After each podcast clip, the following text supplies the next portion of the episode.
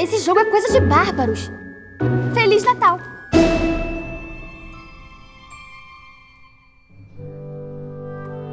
Olá, queridos ouvintes! Sábado e nós estamos aqui de volta Eita. com o nosso compromisso diário de trazer vários presentinhos de Natal pra vocês. Hoje, o 18º presentinho que a Casa Elefante e o site Animagos carinhosamente oferecem pra vocês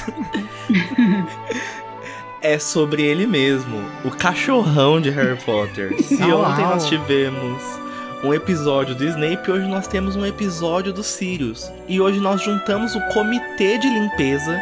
Vocês nunca vão ver o chão tão limpo aqui nessa indústria vital quanto hoje, porque temos Luísa Tamis Garcia e ela mesma, uma convidada especialíssima. Outra a perfeita. A gente só chama a gente perfeito, gente. Não sei se vocês Gente, entenderam é o. Todos os convidados são perfeitos. É. De verdade, de verdade. É, nós chamamos a Veves Valadares do canal do YouTube Veves Valadares. Ela que é. Gente, ela vai contar um pouco sobre o que ela faz, mas a melhor descrição pra Veves é nunca errou. Só errou Uhum. quando defendeu os Sirius nesse episódio. Sou eu quando decidiu ser fã do Sirius, mas a gente perdoa. A gente perdoa, Veves. É, queria agradecer de coração a participação dela. E vamos ouvir o episódio do agradabilíssimo, né, Sirius Black.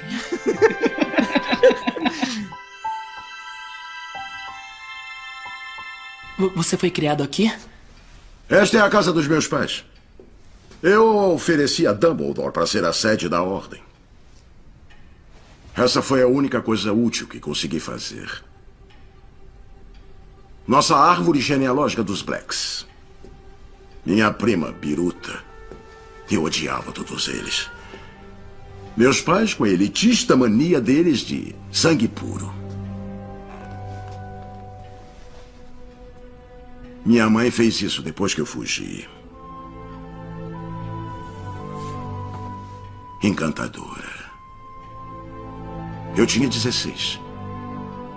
Fugiu pra onde? Para junto de seu pai? Sempre fui bem-vindo nos Potters. Você tem muito dele em você, Harry. Vocês são muito parecidos. Eu não sei. Não, Sirius, quando eu fui. Quando vi o Sr. Weasley ser atacado, eu não estava só vendo. Eu era a cobra. E. Depois, na sala do Dumbledore, teve um momento em que eu. Eu queria. Eu.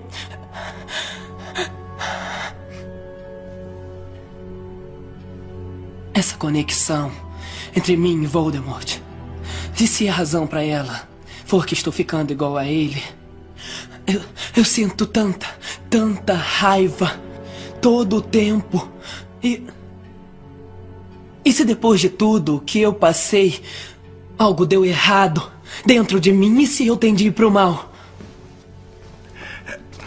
Eu quero que me escute com bastante atenção, Harry. Você não é uma má pessoa. Você é uma pessoa muito boa, a quem coisas ruins aconteceram. Você entendeu? E depois, o mundo não se divide entre gente boa e comensais da morte. Todos temos luz e trevas dentro de nós. O que importa é o lado no qual decidimos agir. Isso é o que realmente somos. Olá! Sejam bem-vindos ao 18º episódio de Harry Potter e o Advento de Natal.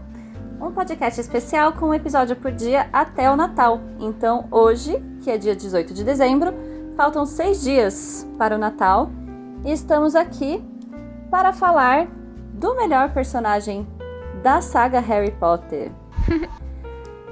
Aqui comigo estão algumas pessoas que também são fãs deste pessoa, que é o personagem Sirius Black. Que eu acho que para quem é ouvinte da Casa Elefante não é muito mistério que é o meu personagem preferido. E hoje eu vou conversar um pouquinho com outras pessoas que também gostam muito do Sirius. Primeiramente estou com mais uma pessoa aqui da Casa Elefante, que é a Luísa. Oi, gente. Também sou muito fã e faxineira do mozão. E Luísa, conta por que, que você gosta dos Sirius? Qual que é o motivo que faz você ter ele como um personagem digno de limpeza? Ah, eu sou muito fã dos underdogs, das histórias no geral, assim. E eu acho toda a situação dele extremamente triste. E ele é uma pessoa com muitas intenções que são boas, assim. E ele só se fode, então eu tenho dó também.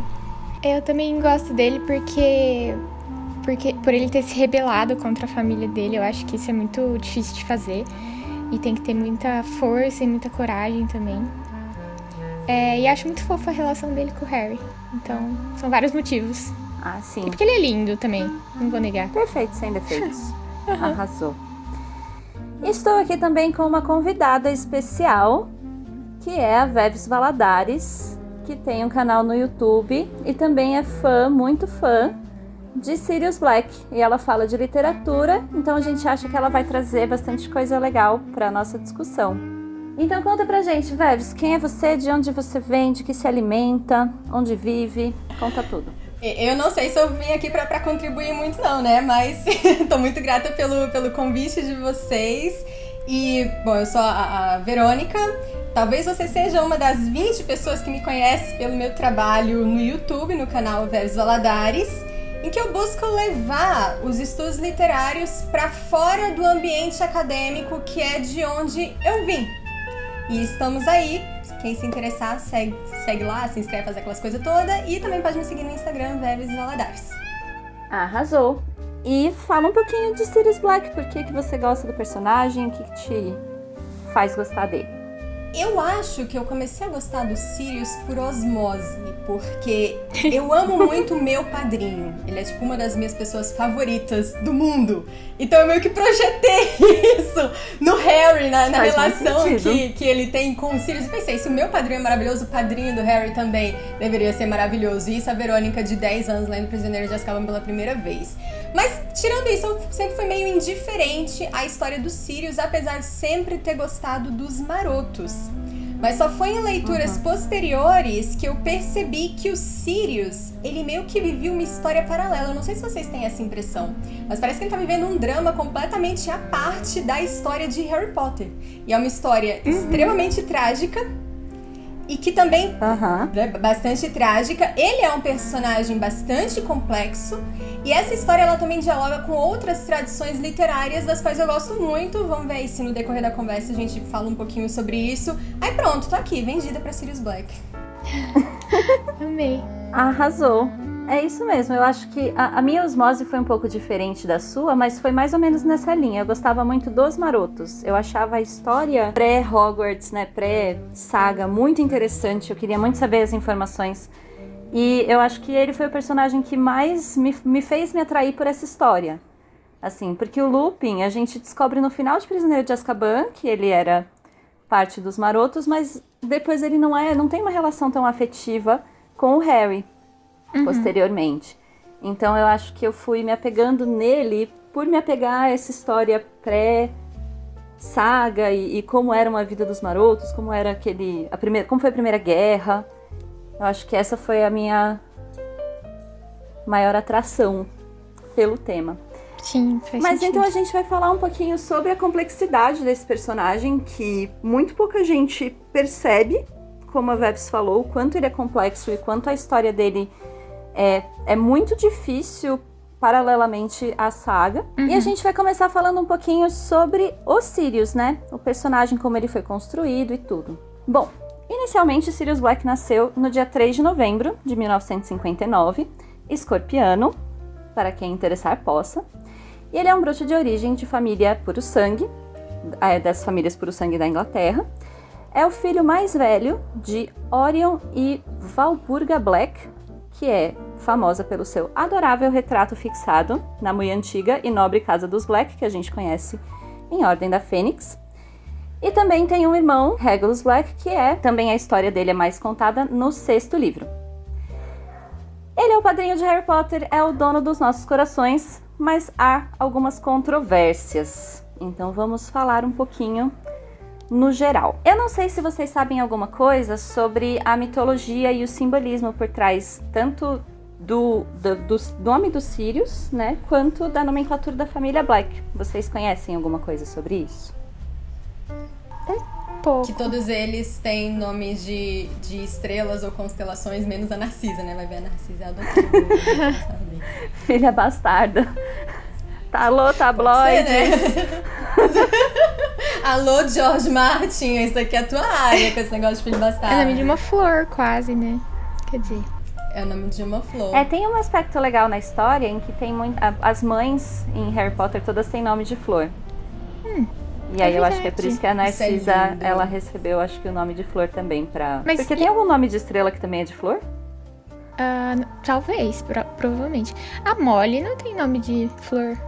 Ou, ou isso é um Pior que tem. Eu fui fazer uma pesquisa e eu descobri que Molly é o nome de uma flor também. Mas é uma flor da. Eu não lembro direito, mas tinha alguma coisa a ver com alquimia. O uso de Molly em poções e coisas assim. Que legal. É, eu acho muito legal, assim, que os Black é, se inspiram em nomes de estrelas pô- batizar os filhos.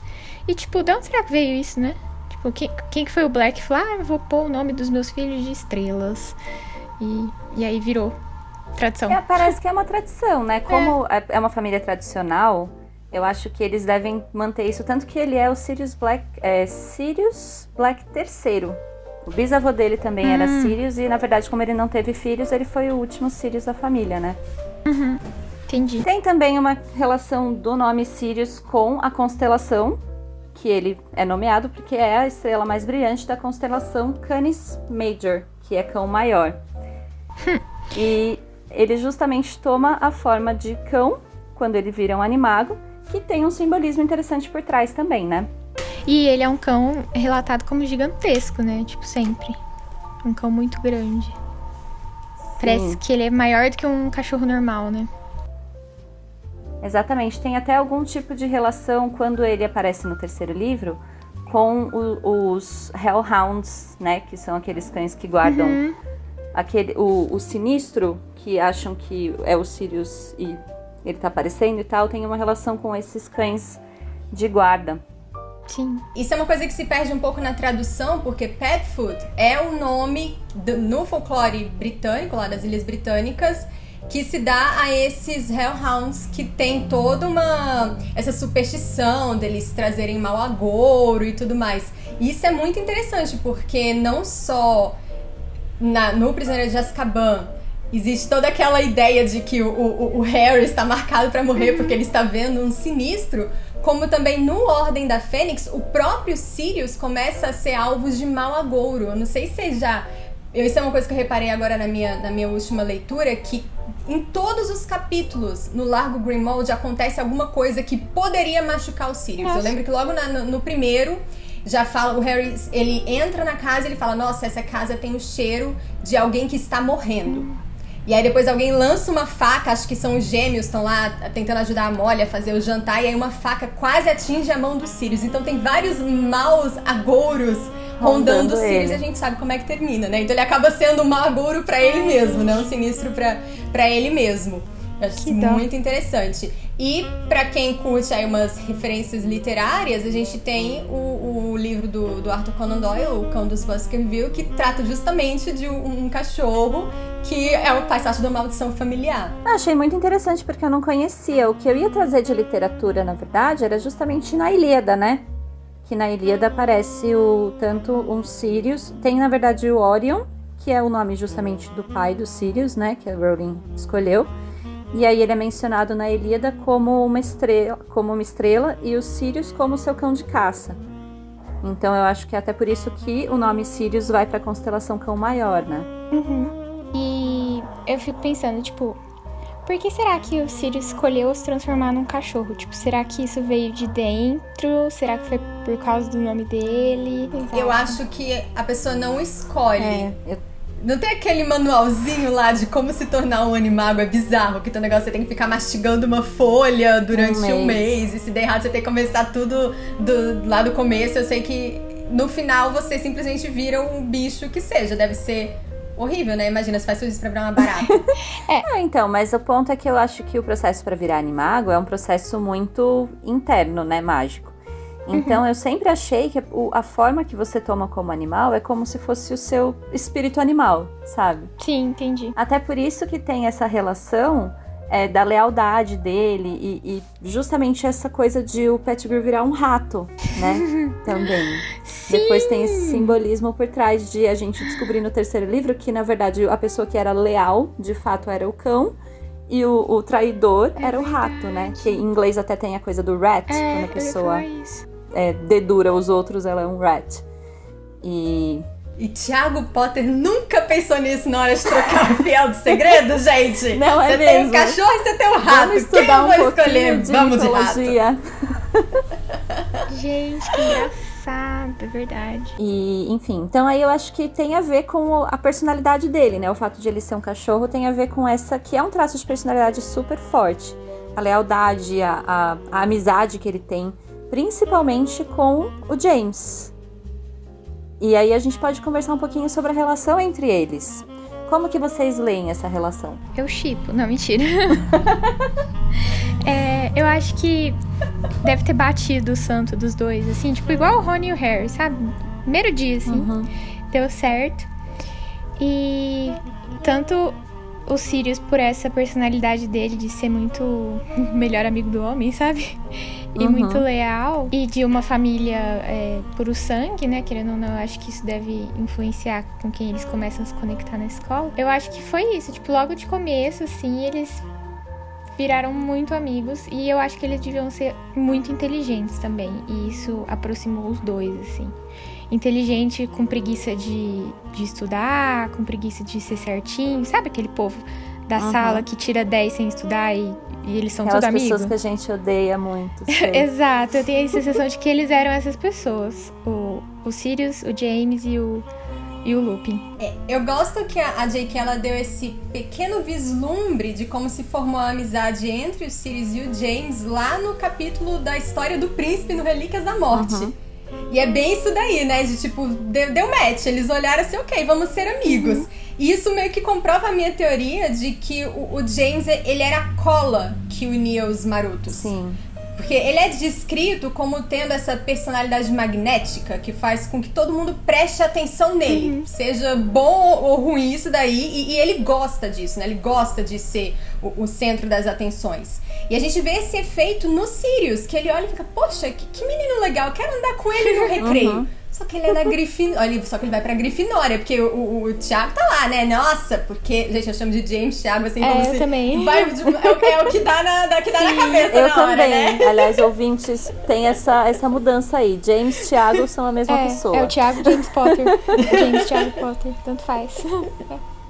É, mesmo o, o- ele lá se gabando de que ele vai pra Grifinória, é a melhor casa, porque minha família toda é de lá, porque meu pai é de lá. Mesmo assim, eu tenho pra mim que esse foi o momento que girou uma chavinha assim na cabeça do, do Sirius. E ele pensou: ok, eu posso ir pra alguma casa que não seja a Sonserina. Apesar de ser a casa pra onde toda a minha família ele, po- foi. tipo, eu acho que ele pensou, eu posso ser diferente da minha família, né? Eu não preciso ser. E, e eu acho que no contexto familiar em que ele vivia, inclusive, é, não era muito. não era comum ele ver alguém falar bem da Grifinória, né? Falar com, com orgulho. Então, às vezes ele se sentia já muito deslocado e pensava: nossa, se eu for pra Grifinória, que provavelmente eu vou, porque eu me identifico, vou pra pior casa. E aí ele vê uma pessoa que fala disso com orgulho, fala disso com: ah, é o que eu quero pra minha vida. É. Ah, eu acho que é aí mesmo que foi o match, que foi o Somos Amigos. E, e também essa personalidade deles de ser, tipo, fora da lei, sabe? Porque o James é meio tipo, ah, eu sou bonzão, então tudo que eu faço vai dar certo, eu sou o melhor. E o Sirius acho que olhou pra ele e falou, nossa, ele vai me ajudar, tipo, a eu conseguir me rebelar contra a minha família, sabe? Essa personalidade forte do James vai ser o que vai me ajudar a me rebelar. Eu acho que pode ter, isso pode ter ajudado também. E essa personalidade do James, a gente vê que é uma personalidade de alguém que é profundamente amado pela família. Uhum. Que sempre Sim. teve o carinho dos pais, que sempre teve uma família muito bem estruturada, que sempre teve tudo ali, que a gente sabe que ele, ele é filho único, né? Os pais já tiveram ele quando já eram mais velhos. E é algo que o Sirius não tem. Uhum. Então, essa autoconfiança do James tem um contexto familiar, mas vocês deixam eu falar isso no episódio do É. É que eu acho que esse, esse episódio ele acaba sendo um pouco sobre os marotos no geral, porque não dá pra desvincular a personalidade do Sirius É. dos, dos marotos, justamente pelo traço de personalidade dele tão forte, ser relacionado às relações que ele constrói, não dá pra falar de Sirius sem falar de James, sabe? Sim. Sim, verdade. Não, não, que- Eu gostei disso que, que a Luísa falou, deles serem os alunos. É o aluno que todo professor odeia, né? Que não faz nada, atrapalha a aula, mas tira nota boa. Como é que pode um negócio desse? E eu sei que eu tô falando por muitos aí que se identificam com a Corvinal quando eu digo que a nossa casa deveria ser a casa dos bons alunos, mas não tem um aluno da Corvinal que seja bom aluno nesse livro, gente. Pois é. Corvinal é a casa decorativa. Por final é renegadíssima, sabe? Pela saga. Renegadíssima, exatamente. Os bons alunos estão E- todos na Grifinória. E na Sonserina, né? É. Porque Muito às vezes. conveniente. Grifinória e Sonserina. É. Estão aí nesses extremos. Agora, os, maro, os marotos. Não, não, não tanto os marotos, mas o, o James e o Sirius, o Lupin, porque estuda, mas o, o James e o Sirius é, é quase que um, um talento nato, né? Que eles têm pra, pra magia. Eles são bons tanto nas atividades curriculares, como também nas atividades extracurriculares criminosas e legais. Sim. E eu acho que é tudo isso somado que levou à ideia da troca de fiéis do segredo. Porque eles nunca arcaram com as consequências das coisas mais sérias que eles fizeram. Eles conseguiram ser animagos ilegais debaixo do nariz torto do Dumbledore. Isso nunca deu nada. Exato. Então, daí pra eles fazerem o salto e pensar, ok, a gente pode ser mais esperto que o Voldemort, foi, foi um pulo. Uhum. Sim, E eu acho até poderia ter isso sido, é né? muito não legal. Isso que você falou traz um aspecto que a gente precisa falar, porque assim, o que você falou sobre a personalidade magnética que o James tinha, que eu não sei nem se o Sirius tinha tanto, eu acho que era mais o James mesmo. É, E a- essa coisa de, então, ter uma base familiar boa, ter uma, uma estrutura boa, é, conseguir mérito acadêmico, conseguir virar animagos sem, é, por cima de- dos outros, isso não faz bem pra personalidade das pessoas. Essa é real. Não mesmo. Eu- é, não, não é que é justificável, mas é real que as pessoas fiquem arrogantes quando elas têm muitas respostas positivas por fazerem coisas ruins, sabe? Uhum, E quando tudo dá quando certo. tudo dá elas certo. Então fazer aqui eu tô certo. transgredindo a lei, eu tô debaixo do nariz torto do Dumbledore virando um animago e tô me dando bem na vida. E sou um cara popular na escola e tô no time de quadribol. Então, sim, eles eram pessoas muito arrogantes nos tempos de escola também. Será que isso, essa arrogância que foi crescendo no Sirius, porque eu acho que a do James era meio inata, né? Tipo. é, não, nata. Nativo, Inata. sei lá. Ele nasceu é, orgulhosinho, mas o Sirius ele foi ficando ao longo da vida. Será que isso ajudou ele a criar coragem pra fugir de casa quando ele era tão jovenzinho, aos 16 anos apenas? O que, que vocês acham? Eu não sei, porque eu acho que a fuga dele, a fuga dele de casa tá mais complexa ainda do que isso, sabe? Tá numa sensação de realmente ele ter essa arrogância e ao mesmo tempo sentir que não pertence de forma alguma na família dele. Então eu acho que tem um pouco das duas coisas, sabe? Entendi. E será que o Sirius não tinha uma certa arrogância desde sempre? Porque afinal de contas ele é um Black. Ele poderia não concordar com os ideais da família. Mas ele foi criado como um príncipezinho, assim como Draco, assim como Sim. Rego. E, inclusive, justamente acho que o fato de ele discordar da família é, é um traço de personalidade justamente de ele achar que ele era melhor do que a família dele, sabe? De ele se sentir superior. Assim, ó, eles têm ideais muito horrorosos, eu sou uma pessoa que tem ideais iluminados. Certos, sabe? né? Eu acho que tá Eu já pensei o incluso. contrário. Tipo, e se dentro da casa dele ele se sentia errado e que as coisas que ele acreditava estavam erradas? Isso fazia dele pior do que os pais dele, tipo, menor, sabe? E aí só quando ele foi pra escola, conheceu o James, foi que ele foi vendo que que na verdade não. E aí que- ele foi desenvolvendo esse traço. É, esse orgulho, sabe? Eu não sei. Esse é meu headcanon. Eu não sei, porque eu fico com a impressão de que ele só começou a realmente ver as consequências da postura, da arrogância, ou enfim, depois da traição. Depois da traição dos Potter foi Também, quando a vida é. dele degringolou. Ele é que foi aquela pessoa que peaked in high school, sabe? E depois a vida foi Sim, só ladeira abaixo. Porque a partir daí foi justamente quando. A criança prodígio. Isso, aquela criança que tinha futuro. Porque foi justamente a partir daí que ele começou a ver as consequências muito negativas das coisas que ele fazia. E justamente ele não teve a chance de amadurecer com isso porque ele foi preso, né? E ficou 13 anos preso. Então ele ficou só cuspindo ódio lá dentro, sabe? Dentro de Azkaban. É. Mas calma, a gente está indo para frente, que ele nem tá em. Azkaban ainda, ele ainda tá lá com os marotos. Ele ainda tem Ainda 11 tá- anos de idade no tá Expresso de no- Ainda Hogwarts. tá no colégio, estudando, sendo um ótimo aluno, ainda tem futuro, gente. Vamos falar dessa parte. e justamente então, a gente pode explorar um pouco mais essa relação com os marotos, porque a gente sabe que a conexão então com o James foi, foi instantânea.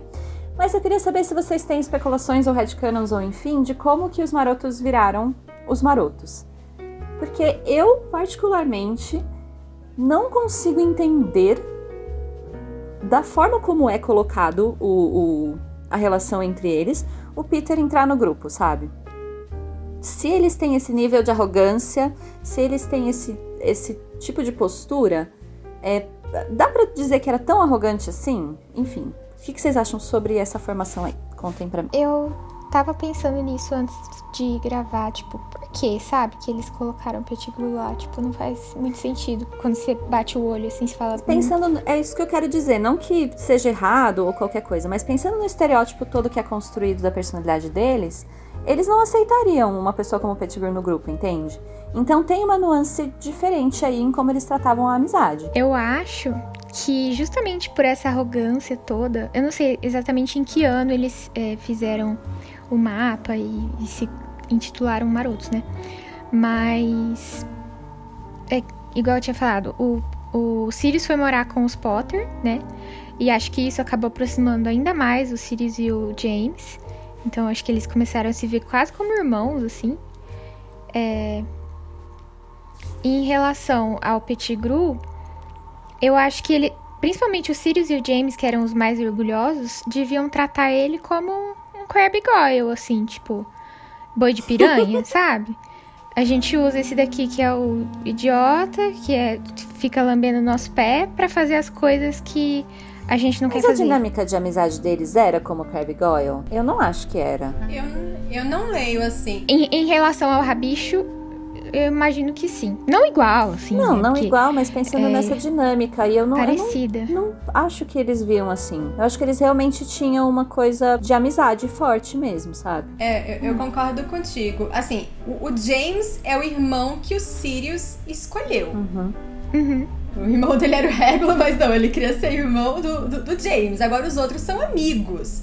O que é muito bonito, é muito importante, mas não é a mesma coisa. Então eu vejo uma diferença de relação entre Sirius e James, Sirius e Lupin, Sirius e Pettigrew.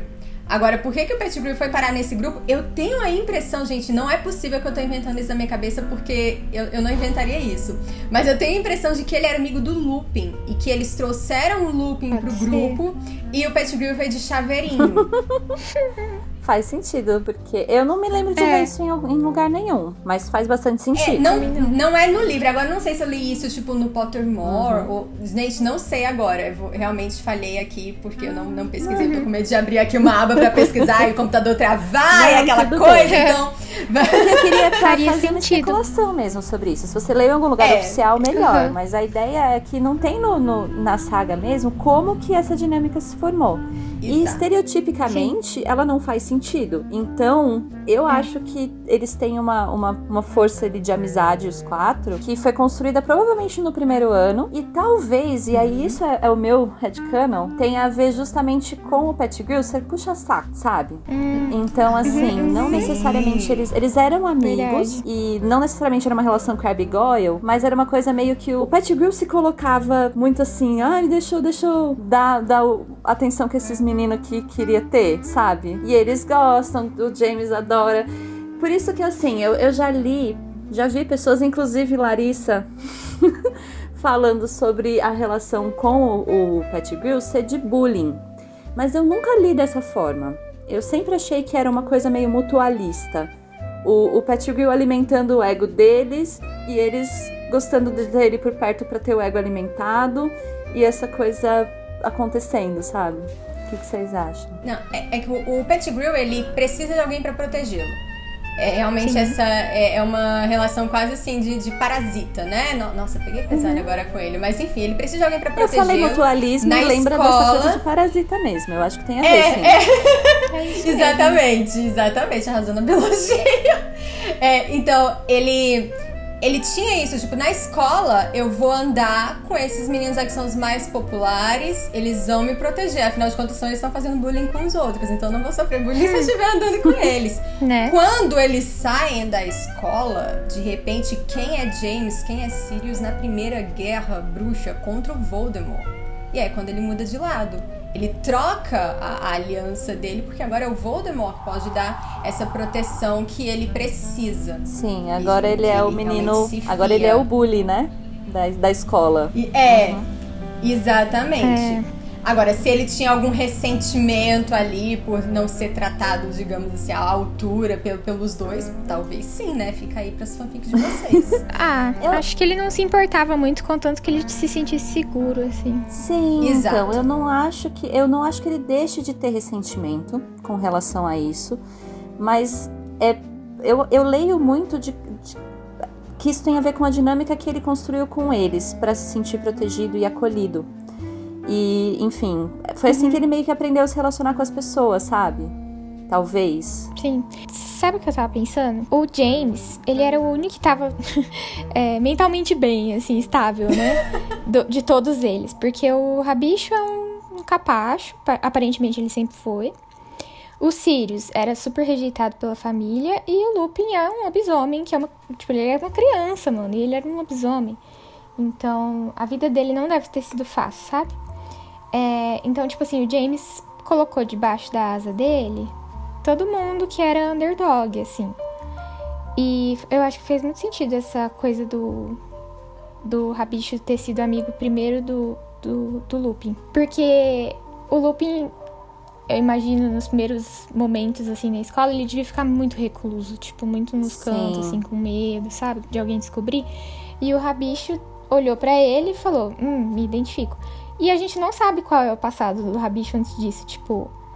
Por que que ele é assim, sabe? Por que, que ele é esquisito? Por que, que ele é cuzão? Por que, que ele é bajulador? Então eu acho que deve ter alguma coisa na história dele também que tenha influenciado ele ser desse jeito. Deu pra entender o que eu quis dizer? Sim, Sim. faz bastante sentido. Os marotos, eles têm essa característica de ser amigo das pessoas que estão à margem. Então, eles fazem amizade com o lobisomem, fazem amizade com o rabicho também. Aquele menino ali meio, meio excluído, né? Meio sem amigos, eles pegam ali pra si, eles formam esse grupo de outcasts, esse grupo de underdogs. Até porque, assim, eu acho que isso tem muito a ver também com essa personalidade do revolucionário de iPhone, sabe? De você justamente achar que é, se cercando de pessoas, assim, você justamente tá sendo muito. Olha como eu ando com pessoas fora da lei, eu sou muito do mal.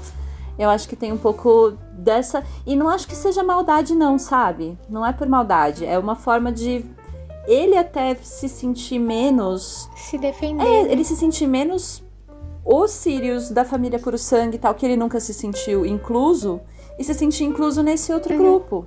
Dos outcasts, dos acolhido, fora da lei, né? assim, Tipo, dos.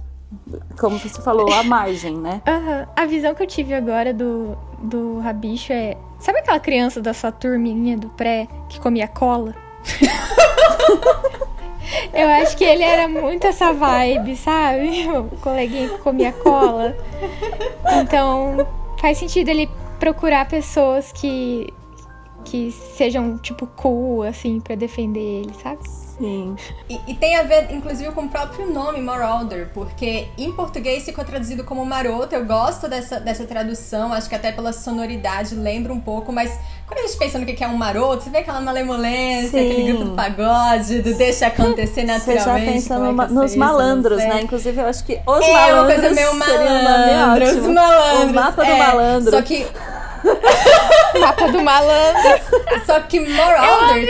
Só que Moralder tem uma, uma conotação um pouco mais perigosa. É algo que é, é mais relacionado, por exemplo, a, a, a, piratas, alguém que vai chegar e vai pilhar as coisas, invadir tuas terras, sabe? Tipo, é. invadir teu país. É, é, um pouquinho diferente. Que aí talvez a gente uhum. não pegue tudo isso na, na, na tradução. Uhum. Isso é muito coisa de adolescente, né? Querer dar um nome pro Sempre. seu grupinho. Sim. E é tão coisa de adolescente que é normal nessas panelinhas ter alguém que é o elo fraco, né? Que, tipo, não tá exatamente no mesmo nível das outras pessoas, das relações principais, que no caso aí é James e Sirius, que são quase um casal, barra uhum. irmãos. É... E ele tá lá para alimentar esse ego deles. É, né? mas então, como, como você falou, é meio que um elo fraco. Eu acho que é uma dinâmica que acontece, né? Assim, é meio que ter isso, ter um que precisa da proteção do outro, o outro que precisa da atenção do um, a dinâmica se forma e não necessariamente é, uhum. é, é maldade da parte de ninguém e não necessariamente é saudável, né? Relações de adolescentes nem sempre são saudáveis. Então, o que eu falei, às vezes ele tem, o, o Pettigrew tem sim algum tipo de ressentimento com relação à forma como ele foi tratado, mas não necessariamente eles tratavam ele assim por maldade, ou ele fazia, bajulava eles por maldade, entendem o que eu quero dizer? É, Sim. Uhum, faz sentido. Gente, o adolescente, ele só quer se encaixar, ele só quer descobrir assim, quem ele é. É. Até porque, tipo, quando apareceu a oportunidade do Rabicho trair os Potter, ele não, não, não parece que pensou duas vezes, sabe? Ele viu no Voldemort uma pessoa mais forte para proteger ele. E ele não era leal à amizade Sim, que ele aí tinha eu acho com, que é um ponto importante. Marotos, a né? lealdade a esse grupo ele nunca teve, Sim. né? Uhum. E, e, ele é leal a quem verdade, protege ele. jogar ponto. isso como um questionamento. Porque pensando então nessa dinâmica, em como ela foi construída, e pensando que pode ser que ele ressentisse isso de alguma forma. Vocês acham que ele já teve algum tipo de lealdade aos marotos ou à amizade deles? Ou era simplesmente tudo fake sempre? Ele só tava com quem interessava? Ele estava onde te convém? e enfim. Eu acho que não foi consciente, assim, mas é, com certeza era. Com, porque era uma coisa muito conveniente. E é muito estranho pensar que, tipo, o James duvidou dos Sirius. Tipo, dá pra ter uma noção de como aquela guerra tava mexendo com a cabeça das pessoas mexendo com a cabeça do James, que tinha acabado de ter um filho, acabado de casar praticamente também. E ele não confiar no cara que é o irmão dele, praticamente, né? Tipo, é muito tenso pensar nisso, né? Como assim ele não confiar no James? Não, é o, o, é, o James não confiar no Sirius. Ah, tá. Foi ele que. Foi o James que escolheu quem, quem ia trocar a, mas eles Mas escolheram trocar justamente para passar a perna no, no Voldemort. Eles desconfiavam era do, do Lupin. Lupin, porque o Lupin era lobisomem. E eles começaram. Assim, a Ordem sabia que tinha um, um agente duplo.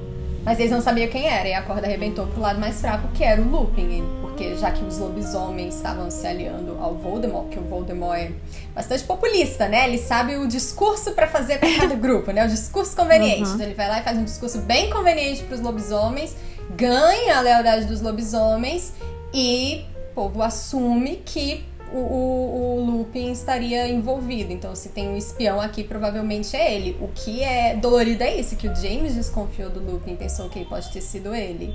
Tá, mas tipo, o que eu, o que eu quis dizer, assim, o James confiar que o Rabicho ia guardar esse segredo sob tortura, tipo assim, mesmo que não. Ele achou que não fossem atrás dele, né?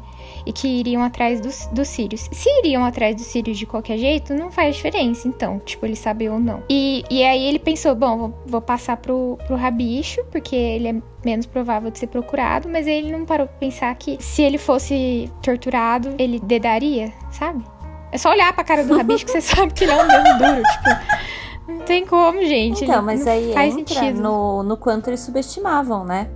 O, o Rabicho. Também, e, é. Enfim, falaram, ah, vamos colocar, já que o Lupin, estamos achando que existe um espião e pode ser que seja o Lupin, vamos, chama, chama o Pettigrew lá, que tá sem fazer nada, vai ficar de boa. E o quanto que essa, essa decisão foi tomada às pressas, parece também. Sem pensar muito, E sabe? de novo, debaixo do nariz do Dumbledore, né? Mas sem contar pra ele. Uhum. Então eu acho Debaixo que justamente o, a importância, nariz torto do Dumbledore.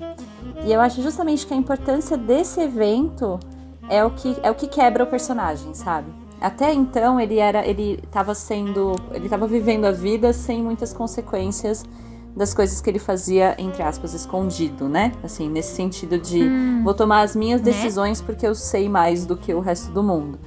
E essa é a primeira vez que o- a, a consequência é bem séria, bem grave. É.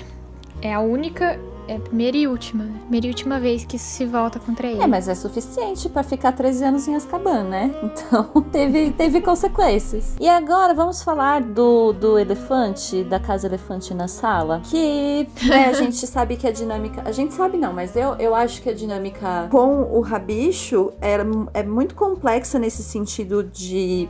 Vamos, dá pra se falar de bullying ou não, mas a dinâmica com o Snape não tem como dizer que não é bullying, né? E aí, o que, que vocês acham sobre isso?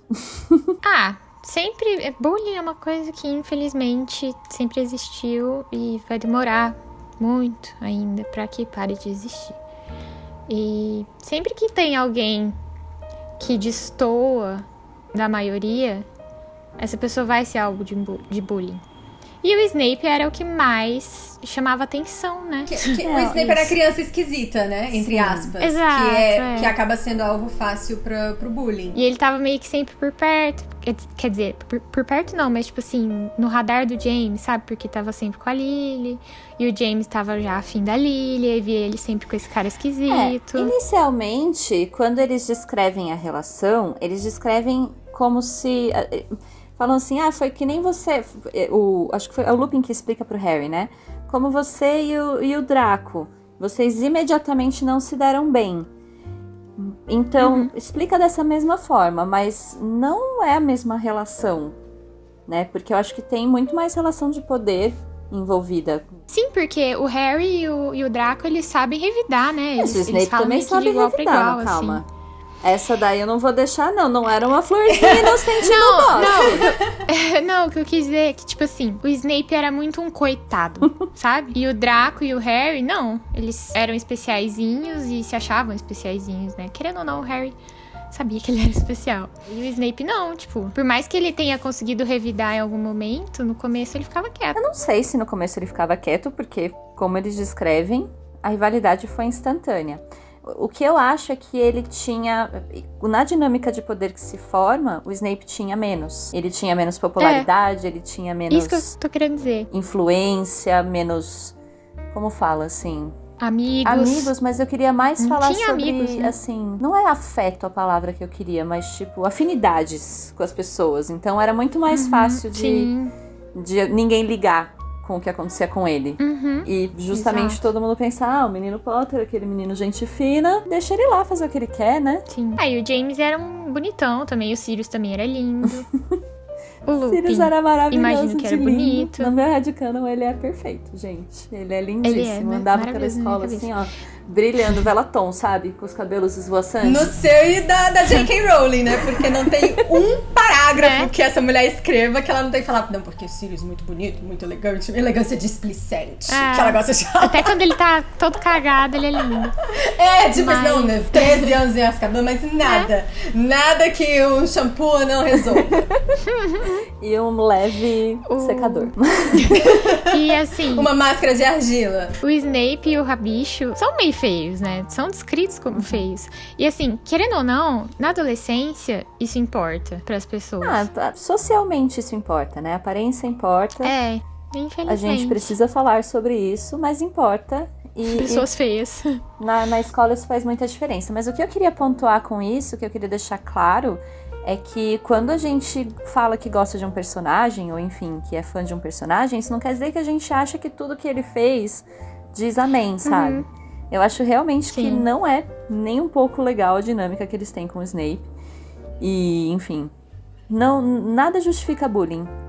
É, a arrogância deles pode ter levado eles a ser animagos, pode ter levado eles a lugares muito legais, mas levou esse, esse- essa relação com o Snape que foi uma parte bem feia da história deles pra mim, assim. E é engraçado pensar que aparentemente o Lupin não entra nessa do bullying, né? É, mas ele mesmo fala E- que ele é complacente, né? E são coisas Isso. que a gente só percebe depois de grande também, eu acho. Ah, não, com certeza, é, é sim. E, e por que que ele é conivente? Isso que é interessante, porque ele tem medo de perder a amizade. Com certeza. Então existe mais uma dinâmica. É. Aceitaram ele como lobisomem. Você acha que ele pôr isso a perder? Exatamente. Difícil, muito difícil uma escolha. Que não dá pra você fazer quando você tem lá 13, 14, 15 anos. Eu fico pensando até que ponto o Snape também não, não representava ali meio que tudo que o Sirius e o James é, detestavam no mundo da magia. Uhum. Principalmente quando o Snape começa a andar com os protocomensais da morte e, enfim, começa aquele flerte lá com, com as artes das trevas. Então, além dele ser, entre aspas, né, um alvo fácil por tudo isso que a gente já comentou, eles ainda poderiam racionalizar o bullying pensando por esse Sim. lado. Tipo, esse cara não vai ser alguém legal. Sim. Então, é. Então tudo bem, né? A gente tratar ele como É. trata. Isso. E, e a gente vê até como que a postura do James muda na memória do, do Snape quando ele chama a Lilian de sangue ruim. Até então ele tava achando que tava tudo muito bem na zoeira, mas quando ele chama, ele, peraí, É. te- tem, tem uma linha aqui que a gente não vai cruzar. Então tem, tem esse lado. Agora também pensando, ainda pensando na questão do bullying, é, é interessante esse- essa dinâmica que a Rowling cria nesse capítulo da memória do Snape, porque ela começa falando sobre como o Fred e o George quase mataram o Montaigne. Que é justamente quando eles encontram ele no armário sumidor, o menino quase morreu. E o que eu acho interessante é que nós, leitores, a gente não tá nem aí.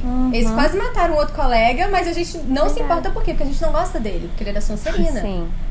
Mas depois ela vai lá e faz o, o, o contra-jogo. E agora que esses personagens que a gente gosta, que o Harry gosta, afinal de contas é o pai dele, fazendo bullying com o Snape. A gente tá vendo o quanto que é cruel. A gente vai ficar do lado de quem? É, É muito, muito interessante, essa interessante. alfinetada moral que ela dá. Nossa, Exato, nunca tinha e faz todo nisso. sentido, porque ela justamente é aí, nesse capítulo, que ela quer complexificar essa situação, né? Até então, o Harry Uhum. tinha o pai herói, os amigos do pai que são heróis, e assim, olha só.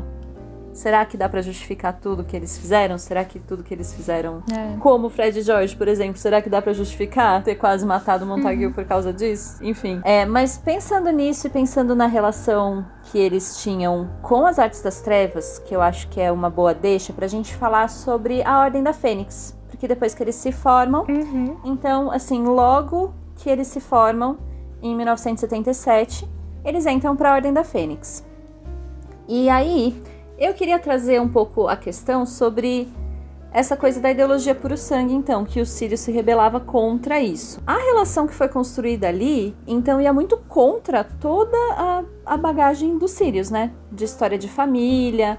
E das dinâmicas de poder que existiam na sociedade bruxa. Uhum. Como será que ele lidou com isso? Porque ele fugiu de casa com 16 anos, foi morar com os Potter e etc. Mas é sempre conflituoso você tomar uma decisão de vida que vai contrária opostamente à sua criação. O que vocês acham disso? Ah, deve ter, deve ter sido muito difícil. Mas eu não sei se ele se importava tanto com a questão de, puro, de ser puro sangue, sabe? Ele só ia contra a família dele. Tipo, por mais que eles fossem é, defensores disso, eles também não eram boas pessoas. Então, talvez fosse mais por isso também.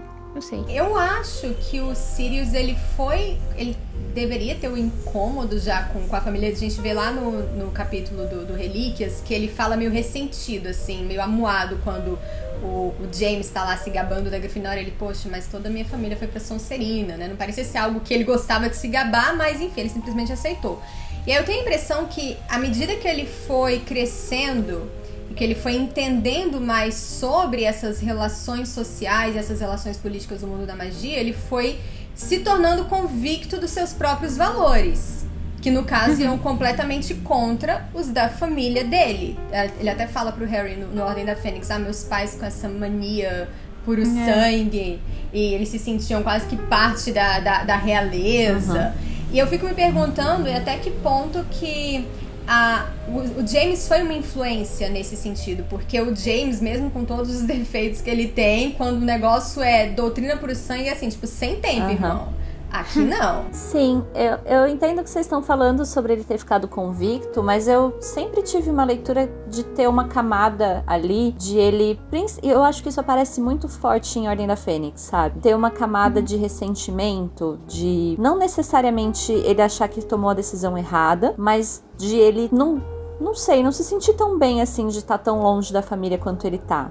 De se sentir excluído do próprio ambiente familiar, sabe? Não, eu acho que a questão da ordem dele tá na, na casa dos pais dele lá, ele tá meio desconfortável justamente porque ele tá lembrando de tudo o que ele passou. De todas as rejeições que ele sofreu naquela casa. E tem um lembrete diário lá da mãe dele falando: é, puro sangue, não sei o quê. E acho que isso que deve dar essa. Essa vibe, tipo, meu Deus do céu, alguém me tira dessa casa, pelo amor de Deus. E não arrependimento de ter se distanciado da família, é um arrependimento de ter, ter que ter voltado pra aquela casa, sabe? Na situação que ele tá, tipo, de Mas querendo ou não então, fugitivo. mas o ter que voltar pra lá traz justamente esses conflitos à tona, né? Porque entrar nesse tipo de conflito com a família, por, ma- por mais convicto que você esteja, você tá sempre se sentindo mal por isso. E aí a casa era um lembrete eterno do quanto ele era diferente da família dele, sabe? Eu tenho um comentário sobre isso, mas eu vou deixar mais pra frente quando a gente for falar sobre a relação dele com a mãe. Pode ser? Pode ser, é. É, gente tá eu tenho a impressão, Tami, que a gente, eu tenho a impressão que a gente tá na mesma frequência aqui do, de uma Sim. ideia que eu tenho e que eu acho que é meio controversa no fandom. Mas Pera, tudo você bem. e a Tami ou eu e você? Não, eu e a Tami. Ah, tá. Não, Desculpa, mim, Luísa. Tudo bem. Porque, assim, pra mim, eu fico pensando, tipo, eu tento me colocar no lugar dele, sabe, nessa situação. É muito difícil, óbvio, porque não tem nada a ver minha família com a família dele. Não somos puro sangue. Mas, assim, eu imagino que, principalmente pelo jeito que ele fala do quadro da mãe dele, ele não deve se arrepender do que ele fez. Ele só se sente mal de estar naquele lugar que ele se sentia inferior por tantos anos, sabe? De novo, tipo, ter que ter voltado pra esse lugar terrível, porque ele teve que voltar pra lá porque era o único lugar que ele podia voltar. Ele tá sendo perseguido ainda, né? Tipo, as pessoas ainda estão atrás dele como um fugitivo. E por uma coisa que ele nem fez.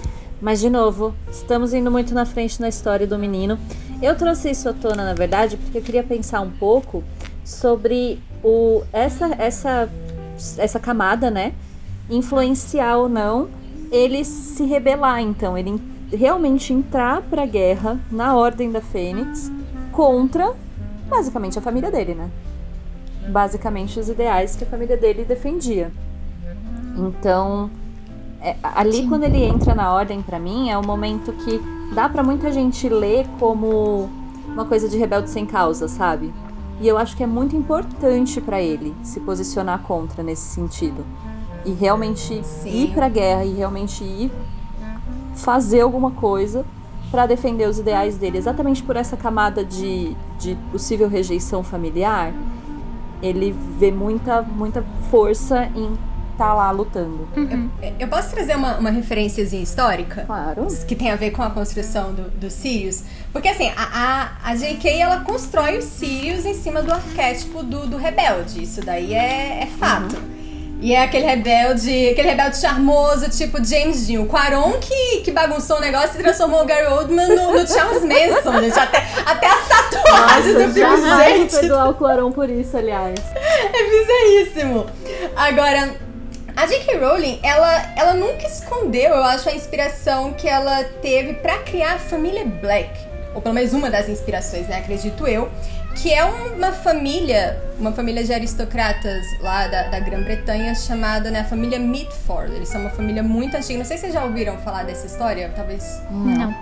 o pessoal que talvez alguém que te- esteja escutando a gente tenha ouvido falar. Não, é aquela pessoa doida que fica pesquisando essas coisas, né? Mas é, é muito inter... as, as relações são muito interessantes, porque essa família é uma família muito antiga e que ganhou uma certa popularidade, principalmente ali no século XX, porque eles eram muito bem conectados. O que não quer dizer que eles eram conectados com pessoas boas, como vocês vão ver. Mas eles eram ba- bastante é, conectados ali com, com a alta sociedade, etc. E tinham vários filhos. E o que vai interessar aqui pra gente são três irmãs. Uma delas, a Eunice Mitford, ela era parte do ciclo íntimo de Adolf Hitler. Nossa. E ela era obcecada por ele. O nível de obsessão é que ela tentou suicídio quando descobriu que a Inglaterra ia entrar em guerra, em guerra contra a Alemanha. Esse é o nível da coisa. A outra irmã, que é a Diana, ela se casou com um membro do Partido Fascista Britânico. Só gentes boas, não é mesmo? é, é. E a outra irmã, ela era conhecida como a ovelha vermelha da família porque ela não escondia suas convicções socialistas. Eu amei E o ovelha nome dessa vermelha. irmã? Eu vou, Ovelha vou vermelha. tatuar. Ovelha vermelha. E o nome dessa irmã é Jessica, que não por acaso é o nome da filha da J.K. Rowling, a primeira filha dela, não é? Jessica. Que, e a, a J.K. Rowling, ela sempre se declarou muito fã da Jessica Mitford. E eu acho que vocês já devem ter ligado aí os pontos de que irmã Black representa cada uma de- de- dessas irmãs Mitford. E eu acredito, né, na leitura que eu faço, que a Andrômeda, claro, ela tem muito da Jessica Mitford, mas o Sirius também tem disso, de você, porque a Jessica ela foge de casa. Ela primeiro ela foge pra casar, mas depois ela vai morar nos Estados Unidos e continua se torna ativista e tudo mais. Então assim, ela tinha essa convicção muito grande nos ideais dela, na ideologia que ela seguia, e eu vejo muito isso no Sirius, de alguém que vai fugir de casa porque aqui não está dando. Uhum. Eu não, não tenho como conviver com, com isso daqui, então eu vou lutar por aquilo que eu acredito. É quando ele entra na ordem. Perfeito. Eu nem, nem tenho o que acrescentar. E faz muito sentido. Eu não conhecia essa história, mas faz total sentido. E, e mostra esse lugar que ela coloca ele, né? De, de o filho rebelde e arrasou. Depois eu mando pra vocês os links. Perfeito. Bom, e com isso então a gente passou pelos anos em que o Sirius ainda tinha alguma promessa na vida para os anos da tristeza. Depois que a guerra acabou, é, ele foi preso injustamente. Sem julgamento. E eu queria falar um pouquinho sobre como esses anos de Azkaban afetaram a personagem. Primeiro, por ter sido cometido, é, é, ter sido preso por um crime que ele não cometeu. Segundo, porque mesmo depois que ele saiu de Azkaban, ele continuou foragido. E terceiro, porque ele não, ele, ele morreu sem redenção, sabe? Ele morreu ninguém sabendo de nada. Então, pra ele, ele passou a vida inteira tendo sido Como um tendo criminoso. sido um criminoso. E, enfim. Eu queria falar sobre como isso afetou o amadurecimento dele. O que, que vocês acham sobre o desenvolvimento psicológico que ele teve a partir, então, da personagem que a gente já tem na saga? Não teve amadurecimento, né, coitado? Ele não teve espaço pra crescer, literalmente. É, ele foi preso lá com 21 anos, e com 21 anos ninguém é adulto ainda, a gente não tenta me convencer do contrário. Mas é verdade. E aí ele passou 13 anos lá, remoendo tudo aquilo, culpado de ter matado o melhor amigo dele, ou seja, culpado do maior trauma que ele passou na vida, que é de perder praticamente o irmão dele, né? E ele não teve tempo de pensar em amadurecer e de ter como, né, amadurecer. Ele só tava sendo suga, literalmente sugado. E isso acabou com ele. Tanto que quando ele sai, ele faz umas coisas muito imprudentes. Tipo,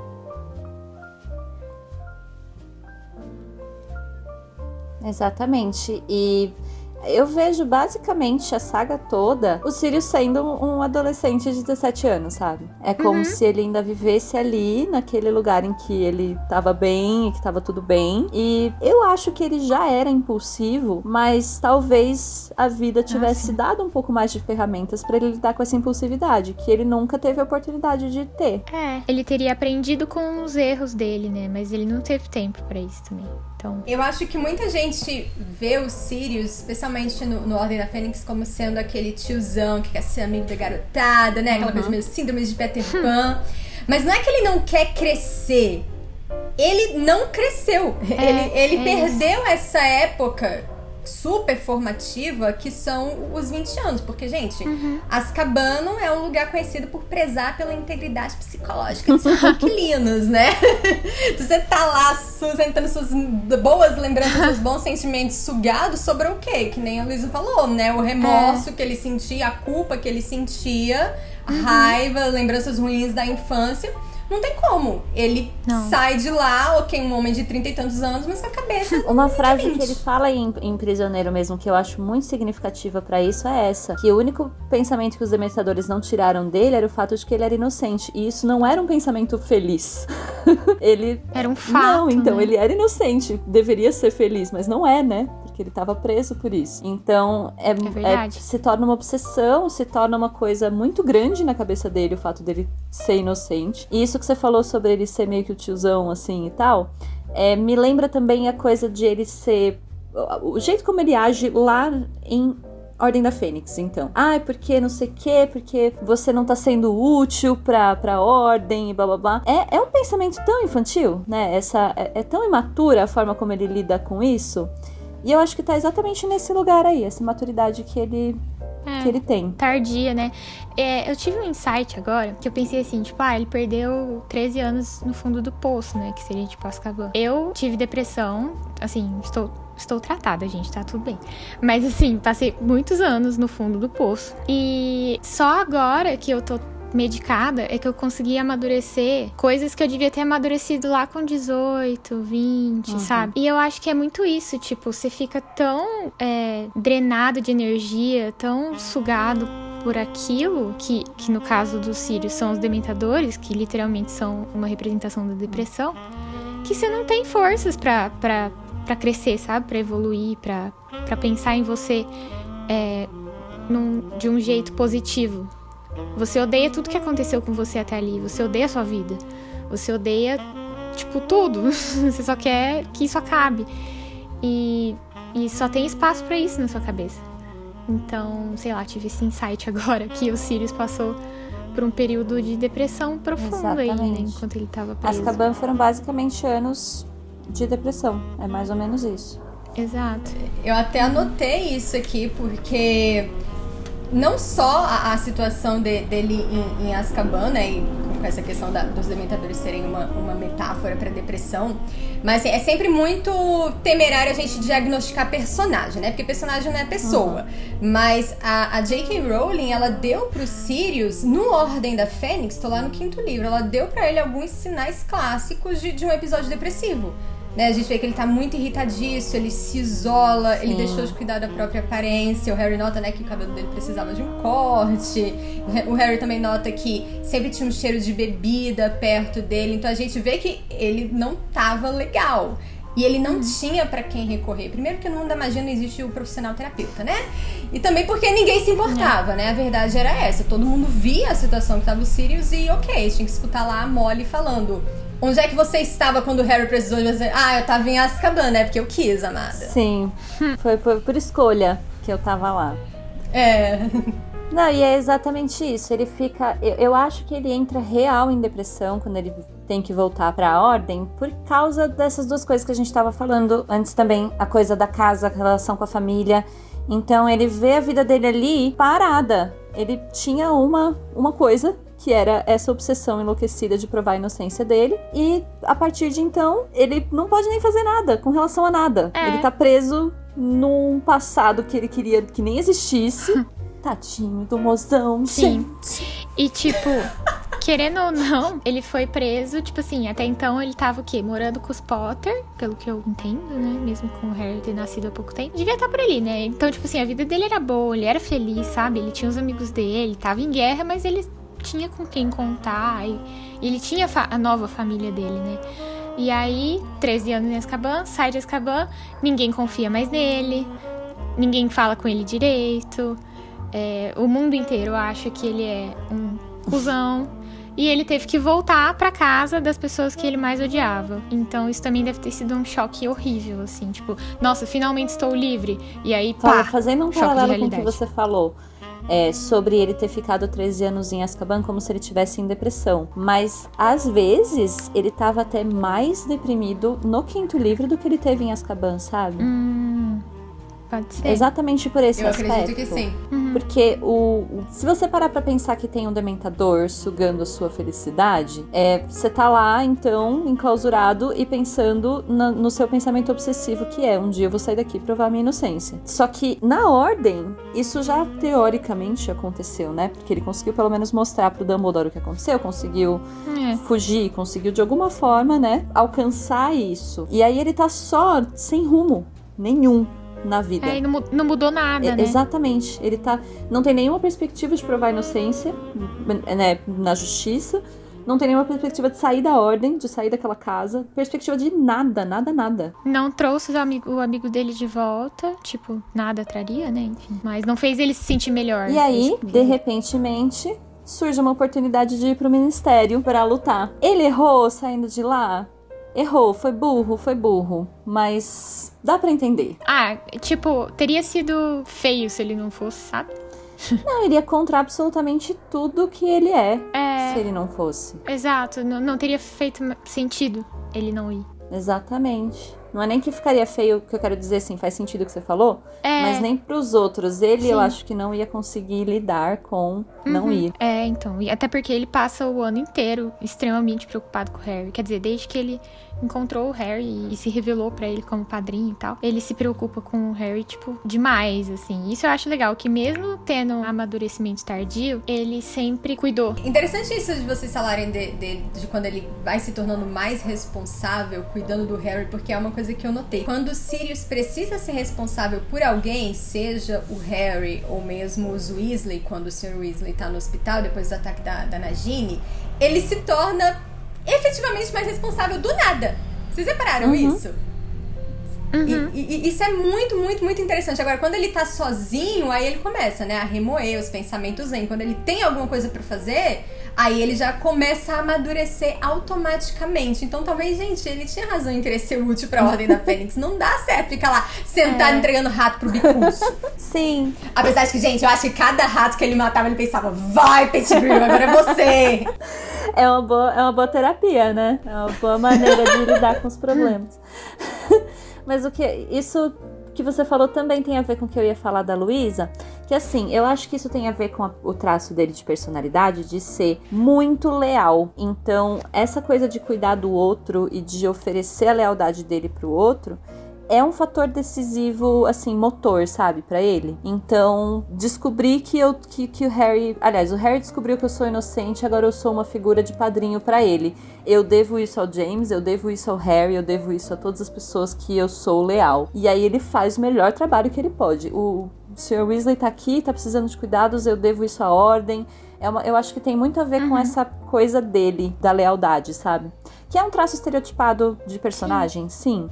Mas pra mim é por isso que é onde é onde é o ponto fraco dele. Ou não, ao contrário, né? É o ponto forte dele. É quando ele subitamente amadurece, que é quando ele vê motor de vida assim. É aqui que eu é aqui que eu tô atuando, é aqui que eu preciso ser eu. E aí justamente a relação dele com o Harry, eu acho que é muito é muito mais forte inclusive construída do que o Harry com o Lupin, por exemplo, por causa disso, por causa dessa responsabilidade que ele sente que tem com o James. Com certeza. Uhum. E aí temos a, a questão de ele ter umas questões aí, então, imaturas, de confundir o Harry com o James, né? No filme. Ah, no filme.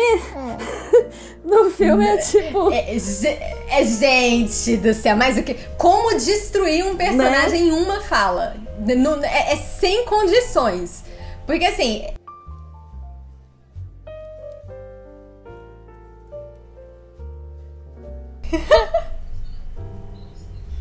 Olhar pro menino e chamar pelo nome do pai dele. Que que, que é isso, gente?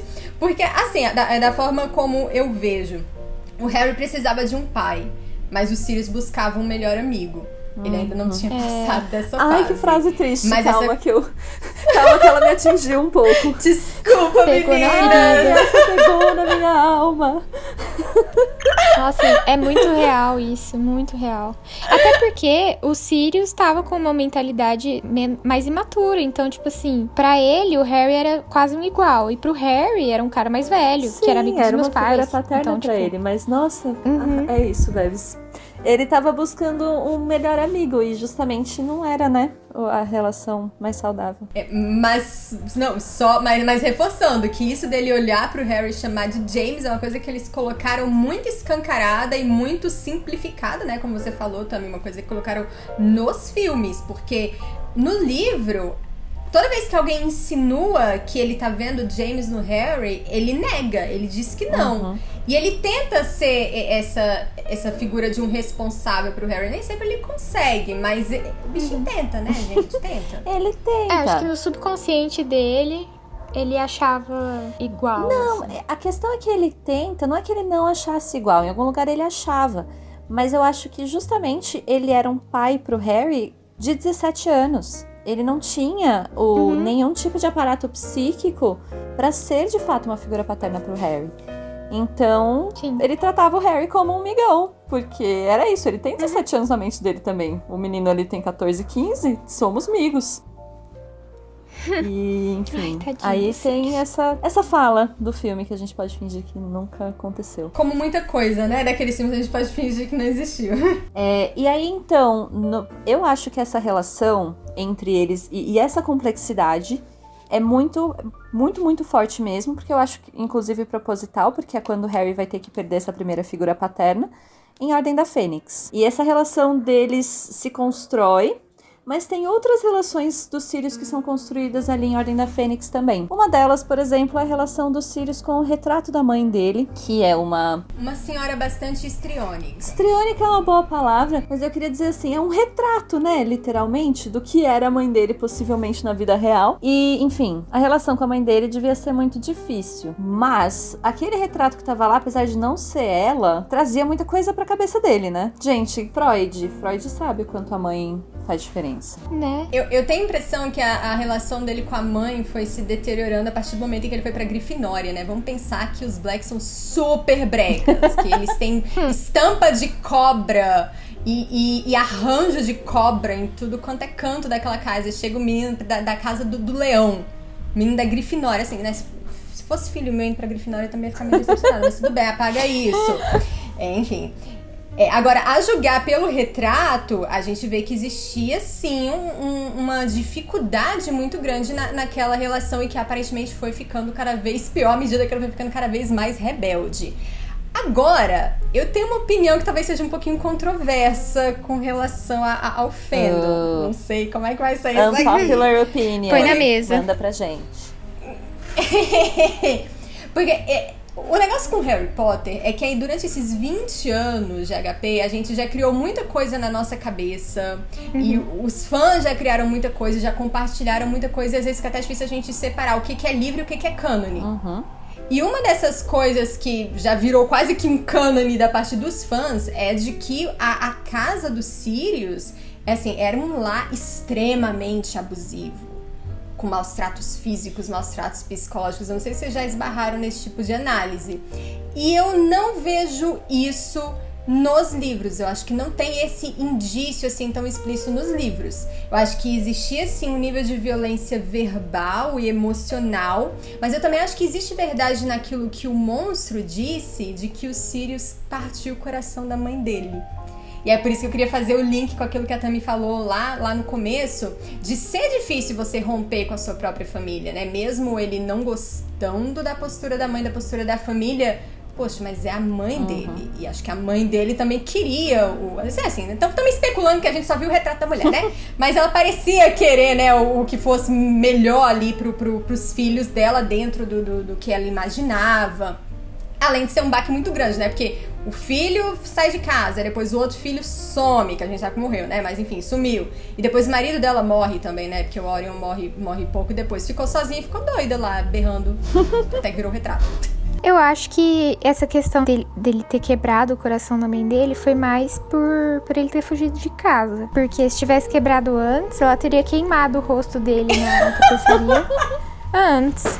E não quando ele fugiu só. Não, quando ele fugiu. Mas, Mas assim, não deixa de ser um baque, né? Imagina assim, pra um, pra um pai, o filho fugir de é, casa. É, deve ser horrível. Sim, horrível. Mas, e, mas assim, de novo, é que eu, eu, sei que fica muito impopular, parece que realmente eu passo pano para as pessoas, mas é porque eu gosto de tentar entender a complexidade das relações, sabe? Uma família que é muito tradicional é assim, normalmente tem relações tóxicas e não é por querer, sabe? É, é justamente você esperar que você tá, você tá vivendo ali, é criado numa tradição e você espera que essa tradição siga adiante.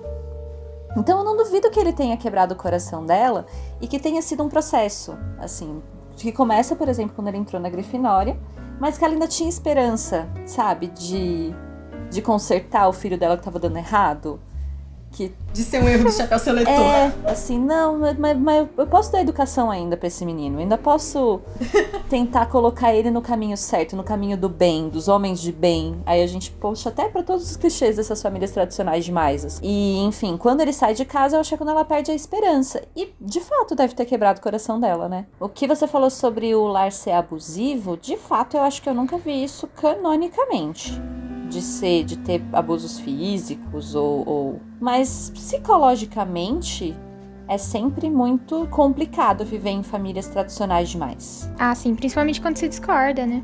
Nem, nem só. Acho, acho que é sempre muito. Quando a família é muito tradicional e os valores são muito tradicionais, a cobrança para que os filhos continuem, como eu falei uhum. antes, sigam a tradição é sempre muito grande. Então, ou vai ter um filho como Regulus que quer agradar, ou vai ter o filho que quer desgarrar. Mas é sempre uma relação complicada porque ela tá sempre carregada de cobrança. Ou você responde com essa cobrança atendendo, ou você responde fugindo. Mas ela tá lá o tempo todo. Desgastando, né? Exatamente. Então eu não sei se dá para ter uma leitura canônica sobre ter sido abusivo ou, ou enfim, fisicamente, né? É, fisicamente eu acho Mas que não. Mas a, a não tortura psicológica, não sei se eu, se eu discordo necessariamente. Ah, se depender do, do que a, a mãe dele grita ali, eu acho que era dali, daí pra lá, né? E dá pra ver. E ele revida, né? Porque a gente vê o quarto dele, gente. Aquilo ali é uma mensagem que ele tá passando pros pais.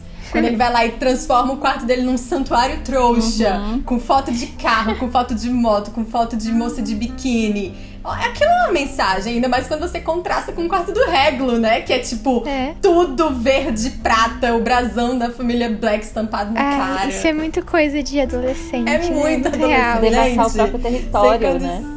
Uhum. o jantar da família deveria ser divertidíssimo. ah, o, o, lado bom é que o, o Sirius nunca roubava as coisas do Regulus e o Regulus nunca queria roubar as coisas do Sirius, porque eles não gostavam das coisas não do tinha outro. conflito, não é mesmo? Talvez só na geladeira. Exato. é. Quem tem irmão aí sabe como é que é. Quando some aquela sua camiseta que você ama e ela volta toda esgarçada. Ai, que raiva. Ah, eu nunca tive esse problema porque meu irmão também não, não era assim. Ele não gostava das minhas roupas. Nasceu sem, sem essa coisa. Mas. Sem esse, sem bom, esse bom gosto. gosto. Exatamente. Mas o que eu queria puxar era justamente porque, assim, a relação que ele constrói, vamos dizer assim, né, com o quadro da mãe, é, eu acho que tem uma coisa do ressentimento dele muito forte, que ele desconta no monstro. Tem uma outra questão complexa com relação ao monstro, que o Dumbledore fala ao final do, do, do Ordem da Fênix, que de uma certa forma, o Dumbledore ou a Hermione, acho que a Hermione fala, que de uma certa forma o Sirius pagou pela forma como ele tratava um elfo doméstico. Acho que os dois falam isso. E eu morro de raiva dos dois. Por quê? Inclusive. Gente, tá errado quem cometeu o crime, assim. Então, se dizer que o Sirius é, é a impressão que dá quando o Dumbledore começa com, aquele discurso, que ele tá falando, olha, o Sirius é meio que ele trouxe isso pra si. Não, gente, tá errado a Bellatrix, foi lá e matou. Não, é- não é o Sirius, gente. Como, como, assim? Culpabilizem Mas, os assim, culpados. Exato! Mas eu, eu entendo, eu entendo de onde que parte essa ideia. Agora, é importante a gente ressaltar que o Sirius não era preconceituoso com elfos domésticos. O problema dele era com o monstro, porque o monstro era o elfo doméstico da família. A gente volta pra questão da família. É. O monstro representava, era o último resquício, né, da, da- daquela casa. Porque ele repetia tudo que a mãe E dele de uma repetia, certa forma, ele super- era o único vivo. É, é- é o elfo racista, Não, né? mas ele era o último fala. vivo, né? Porque a mãe, o irmão e o pai morreram. Exato. Isso- Vivo era só o monstro. Era a prova viva, né, da família dele. Eu tava pensando que é muito. É bom, a história inteira do Sirius é triste, né? Mas no cálice, ele vira pro Harry e quando eles estão falando da Wink e tal. É, e do Bartol Crouch, pai, o Sirius fala que você tem que prestar atenção em como a pessoa trata os inferiores. E aí, tipo, isso sair da boca do Sirius e ele tratar o monstro desse jeito, Exatamente, isso saiu da boca dele. é, então. E aí ele tratar o monstro desse jeito, querendo ou não, é, ele não gostava da- das memórias que o monstro trazia e tal. Mas ele é uma- uma- um ser inferior, né? Tipo, que, que é visto como inferior, querendo ou não. E ele tratava ele muito mal. Mas então, eu volto no Ah, que. a no que- hipocrisia. Enfim, é hipocrisia, não é mesmo? Mas eu, eu ressalto o que a Vebs falou porque eu concordo muito. Eu não acho que a relação que ele tinha com o monstro era uma relação relacionada a elfos domésticos. Era uma relação relacionada É, à família não, dele, aham. à Exato. vida dele. Então, é, ele não sei se ele trataria qualquer elfo daquela forma, não sei. A gente não tem isso canônico, né? Pra saber. Mas pra mim, ele só não conseguia tratar o monstro com respeito porque ele não respeitava aquela casa. Ele não respeitava Aham. aqueles valores, aquelas pessoas. Sim. E eu acho real que não faz muito sentido culpar ele por isso. Embora isso teria salvo a vida dele. É interessante esse paralelo que a, que a J.K. criou entre a forma com que o Sirius trata o monstro e a forma com que o Regulo trata o monstro. Porque o plano do Regulo só dá certo porque ele tratava bem o monstro. É o total inverso. Exato. Dá certo entre aspas, né? Porque deu, deu- deu muito trabalho pra menino Harry.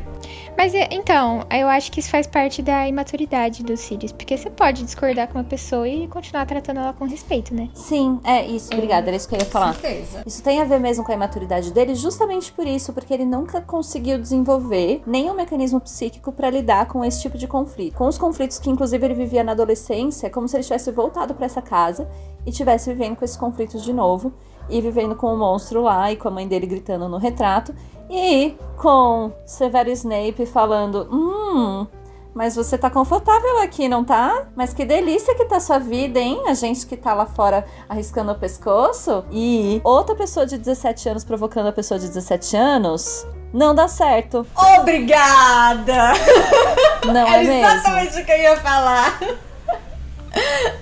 Recentemente eu cheguei a essa conclusão de que nem o Sirius, nem o Snape passaram do dia 31 de outubro de 1981. Nossa, sim. Porque. Outra frase trágica. Porque o, Sirius, ele fica preso em Azkaban, remoendo a morte do melhor amigo. Snape fica preso, de certa forma, em Hogwarts. Que Hogwarts é meio que o programa de proteção à testemunha do mundo bruxo, né? Ele fica lá, remoendo a morte da Lilian. E o Snape, ele é tão emocionalmente imaturo quanto o Sirius. E aí, quando eles se encontram, é o retorno ao parquinho da Sim, escola. é basicamente fogo no parquinho. Exato. Exatamente. E assim, eu acho muito engraçada essa dinâmica que eles têm lá, porque justamente é tão imatura, é tão. Porque não, tanto não faz sentido. E assim, o Harry culpa o Snape de certa forma porque ficava provocando o Sirius, isso que levou ele a, a querer ir pro ministério, então, e aí morrer. Mas assim, cara, ah, eu só consigo ver como uma briguinha de, de corredor de colégio, sabe? Eles Sim. estarem. Eu não sei se dá pra culpar o Snape por isso, mas eu não sei se ao mesmo tempo dá pra tirar o peso que isso tinha. Entende? Porque ele realmente ainda era um adolescente sem muita noção e tava sendo afetado pelas palavras que o Snape falava, assim. Se o Snape tem culpa de alguma coisa, é de, mesmo sabendo que o Sirius era inocente, depois de escutar toda aquela fofoca, babado, gritaria e confusão lá na Casa dos Gritos, ainda assim ele ia deixar o Snape receber, o, o Sirius receber o beijo do Dementador. Ali Mas é que ele eu não fico escutou, né? muito desgostosa. Ele, ele foi nocauteado. Não, então, ele chegou a escutar a história, Mas antes de eles se transformarem no Pettigrew, os, os três nocautearam o Snape pra ele poder contar a história. Ah, tá, tá brincando que agora eu vou ter que. Era, era o meu resquício de culpa ali pra, pra jogar em cima do Snape? Não! Eu, bom, eu posso estar enganada, mas acho que foi isso. Acho que ele não chega a ver o Pettigrew. É, eu tenho quase certeza. Mas eu posso culpar o Snape por ter, por ter jogado no grupo de Zap Zap lá da- da- das colegas da, da escola, dos pais da escola, de que o Snape era. É, com certeza. O Lupin era um lobisomem. Ok, essa parte eu posso, beleza. Não, mas ah, eu, eu Mas entendo no- o que você quer dizer, porque por mais que ele ainda fosse entregar os Sirius pros Dementadores, é, sem saber a história toda, eu não acho que ele de fato acredita na história toda. Até ele realmente ver o Pettigrew, ele, ele fica sempre... Ele tem ressentimento pelo Sirius ser inocente, sabe? Nossa, falou Algo tudo. tipo... Não, ele pode até ser inocente, mas, mas foda-se, é um cuzão. sabe assim? Ah, até porque o Snape meio que traiu a amizade da Lily, né, durante um tempo. E ele se arrependeu depois. E o Sirius não, não traiu ninguém, né? Exatamente. Mozão nunca errou. Cite 12 E o que eu ia falar do Snape é que o Snape, ele desce do salto quando ele tá na frente do. Até do Harry às vezes. E, e do Sirius. De- basicamente de quem lembra ele do bullying, sabe? É muito nítido isso. Verdade. Agora, com relação a uma culpa pro, pro Sirius ter ido pro ministério, eu acho que foi o conjunto da obra, né? Porque não foi só o Ah, Snape. foi. a Molly falou coisa pra ele, os gêmeos. Ah, falaram. eu sei, é porque eu, eu gosto de culpar o Snape. Desculpa a sociedade. É sempre de bom tom, né, Te entendo, né? Eu tô aqui chateada porque eu não posso mais culpar ele. Mas eu, eu gosto do personagem do Snape. Eu acho um personagem maravilhoso, Sim. né? Que não. Eu acho um personagem super bem construído. Eu só não gosto dele. Sim. Eu acho ele um babaca. Então, eu não consigo ter a empatia que eu tenho com o Sirius pelo Snape, sabe? É, pra mim, o, o personagem do Snape é um personagem cuzão. Assim, a forma como ele age com os alunos, a forma como ele age com, com os Sirius, com todo mundo. Ah, tudo bem, assim, no final ele tinha boa intenção. Mas era um cara chatão, mano. Ah, Ele é ranzinho, Vai né? ser chatão lá, me deixa aqui. Bom, então, né, essa relação com o Snape foi construída de forma muito tóxica e se a gente parar pra pensar em todas as relações que foram feitas ali na Ordem da Fênix, é, uma das pessoas que errou com os Sirius também foi o Sr. Dumbledore, né? Que, apesar de ter colocado o Sirius lá dentro pra protegê-lo, e sabemos que se o Sirius fosse uma pessoa com um pouco mais de maturidade emocional, ele entenderia isso de forma melhor, fez muito mal pra ele ficar dentro daquela casa. E, enfim, se a gente tá falando de culpados, pode ter a Molly, o Fred, o George e o Snape, e também pode ter o Dumbledore aí no meio da história. Vocês acham que pensando em culpa, algum deles tem culpa da morte do Sirius? A Bellatriz. Culpabilizemos os culpados. É, Por muito tempo eu culpava o- o Harry. Eita! Acredita? É. E aí. Porque ele não lembrou do espelho. Porque se ele tivesse tentado falar com o Sirius pelo espelho, quebradinho, o Sirius não, não teria ido lá. É porque esse episódio de Ordem da Fênix, ele é uma série de muitas burrices, né? E por isso que eu queria tornar isso um pouco mais complexo, porque se fala de culpa, se fala que o Harry foi burro, que o Sirius foi burro, e eu queria deixar isso um pouco mais complexo, porque foi, foi uma confusão, uma falta de comunicação muito grande que aconteceu ali, entre todo mundo. Isso é, é genial da escrita da Rowling, porque assim, depois eu parei de achar que o Harry é culpado, né, tadinho. Harry, te amo. E isso é muito genial da escrita dela, porque a vida é assim. As coisas acontecem e na hora que dá merda, você olha pra trás e fala, nossa, mas tanta coisa deu errado, como que eu não vi que isso ia acontecer, sabe? E tipo, você não vê, porque é a vida, sabe? As coisas vão acontecendo, acontecendo, acontecendo, e aí a consequência te dá um soco na cara, e quando você vê já foi. Então é- eu acho muito real o que aconteceu com o Sirius, assim, tipo, inevitável, sabe? De acordo com o que tava acontecendo ali na, Sim. naquele momento da história. Gente, eu não sei vocês, mas eu termino de ler O Ordem da Fênix e eu estou emocionalmente exausta.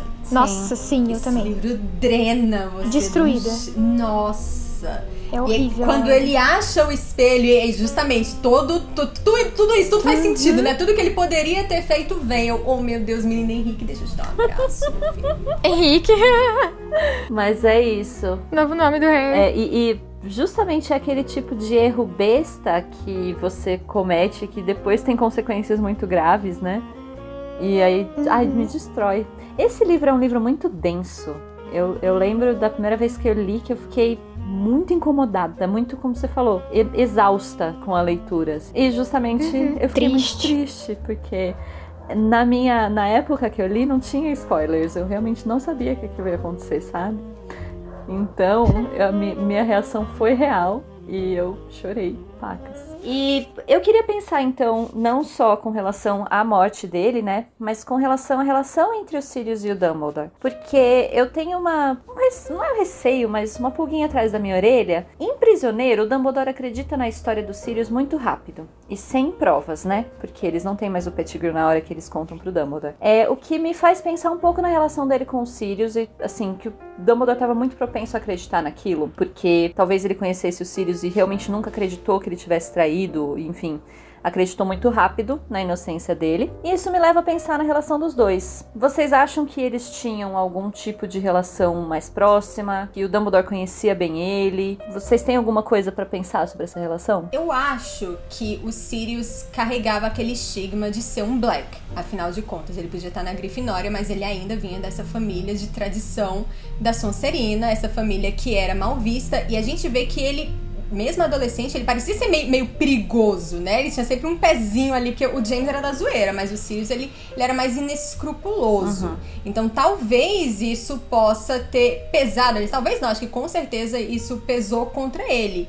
E o Sirius, por outro lado, ele não se sente em dívida com o Dumbledore como o Snape se sente, ou como o Lupin se sente. Então o Dumbledore não consegue controlar os Sirius da mesma forma. Então eu acho que a lealdade dos Sirius, ela é mais pela causa da Ordem da Fênix e pelo Harry, por consequência, a, a memória do James.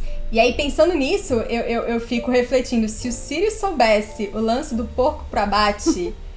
ele teria trazido o Dumbledore de volta só pra matar ele com, própria, Nossa, com as próprias mãos, sabe? Tipo, avança no pescoço dele. Nossa. Sirius morreu antes de saber. Porque se ele. Nossa, sim. Ele ia matar ia o Dumbledore. Feio. Ia ser muito feio. Jamais ele. E ele jamais ia aceitar esse tipo de plano. Porque o ponto é esse, né? O Dumbledore, ele é tudo que ele pode ser. Gosto muito dele, mas ele é uma pessoa, né? Difícil. É, então ele não colocava todas as informações deles numa pessoa só. Ele distribuía informações. Então, se ele jamais soube de fato para que, que ele estava lutando, né? Se ele soubesse, ele não ia continuar na ordem. De jeito nenhum. É. Bom, enfim, a questão é que daí entre erros e acertos tivemos um problema gigante de comunicação, de burrices, de maturidade, de tudo que levou ao fim de Mozão em Ordem da Fênix. Então, ele morreu, a gente chorou e ele morreu como um homem culpado, né? Ele só provou a inocência dele, aliás. Dumbledore falou que ele era inocente depois que ele já estava morto. E entre essa toda essa tragédia que aconteceu depois e tal, a ideia aqui é saber, dá para passar o pano? Então, para os erros que ele cometeu, ele cometeu erros com o monstro, cometeu erros com o Snape, cometeu erros com Harry mesmo. Dá para justificar? Não dá? O que, que vocês acham? Amado Vênus está pronto aqui, gente, no esfregão. Vamos passar o pano. Tem uma coisinha que, que me frustra um pouco no, no fandom de, de Harry Potter. Na verdade, duas coisinhas. Uma delas é que a gente tem se afastado cada vez mais dos livros e as nossas análises e as nossas impressões têm se baseado mais nos filmes e nas teorias de outros fãs que nem sempre estão embasadas nos livros. Então acaba que a gente não está falando dessa obra, né? livro que é bom, livro que é riquíssimo, a gente acaba deixando na gaveta. Sim. Mas a gente não fez isso. É, a não gente não fez isso aqui, né? Tudo que você falou, eu estava acenando a minha cabeça com muita veemência.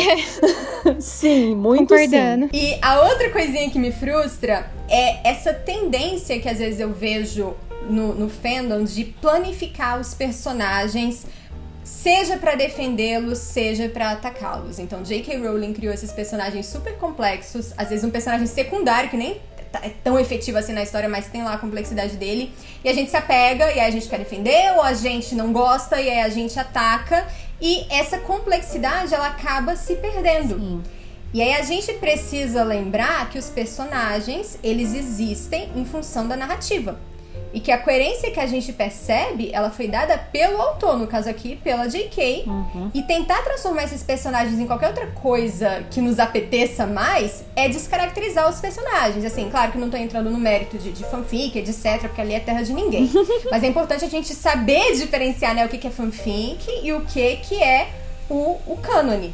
E- então, no caso do Sirius, eu acho que a gente tem que, que tomar esse cuidado, apesar de a gente brincar aqui que vai, vai passar o pano, mas pra não tirar os erros do personagem, que é justamente o que torna o Sirius um personagem complexo. E aquela coisa de entender de onde ele parte, mas sem necessariamente justificar tudo o, o que ele fez. Isso eu acho que é o mais importante, porque o que eu mais vejo no fandom é isso que você falou, as pessoas agindo como se eu gosto de um, não posso gostar do outro, eu, e eu tenho que defender o que um fez ou o que o outro fez, principalmente entre Snape e Sirius, né? Que eu acho que é. Assim, tem a briga, na verdade, entre fãs de marotos e fãs de Snape. E é isso que você falou, tira completamente a complexidade dos personagens e a graça que tem olhar para essas personagens, porque justamente se ele não tivesse erros, ele não teria uma construção tão legal. Sim, e tipo, as pessoas esquecem que é isso que faz um, um personagem ser interessante de ler, porque as pessoas são assim. Você faz merda, eu faço merda. Sim. E a gente não para de se gostar do nada. Tipo, ah, você fez essa merda, eu vou parar de gostar de você. Óbvio, existem merdas que são maiores. é, ma- muito maiores, assim, justificáveis de você cortar relações com uma pessoa. Mas na maioria delas, a gente releva. Sim, mas não, não sei se é só relevar nesse sentido de um amigo que É. você tem. Eu acho que uma coisa que as pessoas parecem não entender é que você entender o porquê que a pessoa cometeu um erro não significa você aceitar aquele erro. Não significa você achar que foi legal o que, pessoa- que ele fez. Mas é você Uhum. entender de onde vem. E essa complexidade que falta. Às vezes as pessoas defendem erros e, e, enfim. E eu acho muito é, raso quem fala, ah, ele errou aqui, então eu não gosto dele. Tipo, não dá, gente, sabe? Você, você quer analisar uma obra desse jeito? Não tem Fica como. muito raso, né? Fica muito É, exato. sem complexidade. É, eu entendo que para algumas pessoas, especialmente para aquelas que, enfim, já encontraram um Sirius ou um James aí na, na vida, na infância e na adolescência, seja mais difícil sentir empatia por um personagem como esse. Mas agora, olhando de um ponto de vista narrativo, a questão de se a gente vai perdoar os Sirius ou não. O Harry é o nosso norteador moral, então, e ele ama os Sirius. E essa é uma das mensagens de Harry Potter, que é a quebra do ciclo de violência. Tanto que a Rowling usa como uma das epígrafes do, do Relíquias da Morte um trecho da Oresteia, do, do Ésquilo, que é uma, é uma trilogia, né? São três peças que tratam justamente dessa quebra desses ciclos de violência. E isso é muito bonito. E às vezes, nós, como leitores, como fãs, a gente acaba perpetuando algo que o próprio texto tá dizendo pra gente não fazer. E eu acho o Sirius um personagem muito trágico, né? Talvez o mais trágico ali, seguido de perto pela Merope e, e pelo Dumbledore. E pelo Snape também. Também é um personagem bem Snape. trágico. E pelo Snape, verdade, pelo Snape. Também é um personagem bem trágico. Eu acho que tem, Sim. tem histórias muito tristes em Harry Potter. Até a própria história do Harry é uma história bem triste. Ah, com certeza. Mas sim, eu acho que eu ia jogar essa brincadeira, né, de vocês acham que o Sirius merece perdão? Porque a gente tem essa mania de se colocar nesse patamar de perdoar ou não, né? De achar que redimiu e de achar que de fato, porque pela forma como a gente constrói narrativas, né? Os arcos de redenção precisam ser sempre muito bem amarradinhos. Não que o do Sirius não seja, mas eu acho que a personagem dele fica num limbo diferente no arco de redenção. Porque a gente já presume a redenção no terceiro livro, né? E ele se complexifica depois disso. Então eu gosto muito exatamente desse lugar em que o Sirius fica, que ele precisa ser perdoado de fato. Como perdoar uma pessoa que nunca errou? Brincadeira. Amei. É isso, gente. Pronto, fim do episódio. Mas é isso. Eu, eu ia perguntar pra vocês, vocês acham que ele merece perdão? Mas eu não sei se precisa, se ele precisa de perdão pelas coisas que ele cometeu. Eu acho que ele cometeu erros como pessoas cometem erros, sabe? É, exato. Eu acho que não tem necessidade, sabe? De ter um perdão. Sim, eu concordo. Subscrevo. Então acho que é isso, gente. Concluímos o, a trajetória de Sirius Black nessa história maravilhosa. E pra gente finalizar, eu queria então puxar, como a gente faz no podcast, os nossos momentos Avada e Espectro Patrono, mas agora focado no Sirius. Então a gente vai falar um pouquinho no nosso momento Avada sobre um aspecto ou um ponto do personagem que a gente não gosta ou que a gente condena ou enfim, não perdoa ou perdoa às vezes, né? Ou passa aquele pano, mas que enfim, é um aspecto negativo da personagem. Luísa, conta pra gente qual é o seu momento avada de Sirius Black. Tô pensando, ainda não consegui resolver, gente. É Tão difícil, né? Porque eu, eu amo tanto ele. Não, mentira. É, a questão do bullying é complicado, assim, tipo. É aquela coisa, né? Entendo, mas errou, né? Querendo ou não. Poxa, errou feio, errou rude. É isso, eu acho. É aquilo que a gente comentou, não dá pra justificar. Por mais que você entenda, não justifica. Sim, e o jeito que ele trata o monstro também, porque isso é o que leva. É uma das coisas que levam à morte dele, né? Então esse é meu avada. Duplo. Avada variar. duplo nas pessoas. Muito bom. E você, Vebs? O que, que você acha de negativo na personagem de alguma forma? Bom, bullying é errado em qualquer um e em qualquer circunstância, e a Luísa já falou, então eu vou trazer aqui outro. Eu diria que um momento avada pra mim foi ele achar que podia ser mais esperto que o Voldemort. Nossa, eu tô soando que nem o Olivares agora, né? Voldemort fez coisas terríveis, mais grandiosas. Inclu- Inclusive, deixa eu me comprometer, porque é meu personagem favorito também, né? Tá na minha lista. Minha lista é super comprometedora com o Harry Potter. Qual? Mas, é, eu acho que. Voldemort. Oh my god! He who must not be named! Gente, tô chocada. É, Não, eu acho que é um personagem bem legal, sim, mas eu nunca ouvi alguém falar que é dos preferidos. Interessante, né? Pois é, ele é mais complexo do que a gente imagina. E o segredo é você enxergar a história do Voldemort num contínuo. Desde quando ele era um garotinho, aliás, desde antes né, lá do, do- do nascimento, até ele se transformar em Voldemort. Porque a gente faz é dividir Voldemort e Tom Riddle. A gente tem que ver. Mas enfim. Então, pra mim, o erro do, do, do Sirius vai ser que ele ter achado que podia ser mais esperto e feito a troca do fiel de segredo, gente. Era tudo que eles não precisavam. Se não tivesse feito isso, a gente não tinha história. Olha que maravilha. Os Potter iam estar vivos. Sim. É. Foi o primeiro erro, né? Mas o único, inclusive, nem foi um erro, foi só um probleminha aí. Um percalço. Foi um deslize.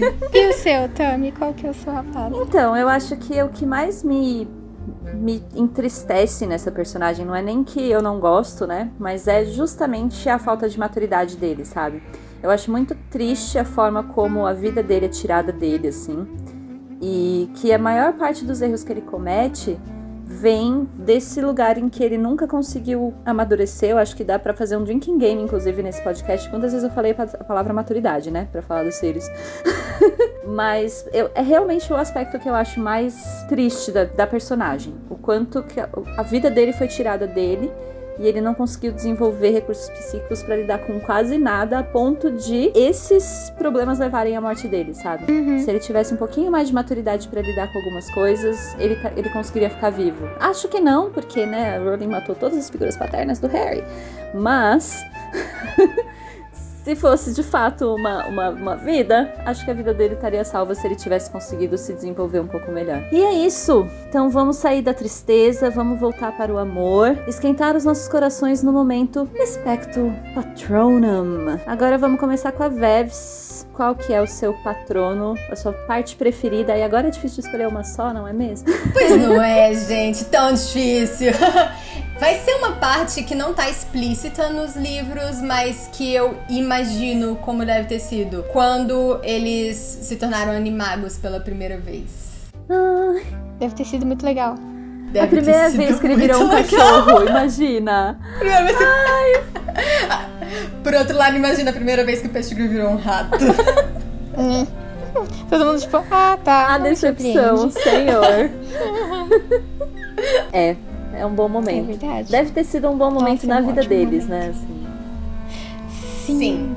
Como alguém que é fã dos marotos, alguém que gosta bastante deles, então tá aí, meu momento espectro patrão. Adorei. Muito bom. E você, Luísa? É, nossa, eu gostei muito do da Vebs. Tô até perdida. Porque eu achei que o meu era legal, mas não, não é tão legal assim, não. Vai ser, claro que vai. O meu não rende um, pa- um patrono, mas o dela rende. É, ah, eu, eu gosto muito da relação do, do Sirius com o Harry, assim. É, eu acho que, mesmo ele tendo saído em frangalhos, assim, de Azkaban e, e totalmente imaturo, ele conseguiu juntar um pouquinho de, de vida que existia dentro dele pra ele ser um padrinho responsável, sabe? Assim, dentro do que ele conseguia. Então eu acho muito legal esse esforço dele, eu acho muito bonitinho. Sirius, te amo. É isso. É lindo, eu acho que o meu tá mais ou menos nesse lugar aí também, assim. Porque eu acho que a frase dele, por mais que ele tenha frases legais e tal, a que mais fica comigo é, no.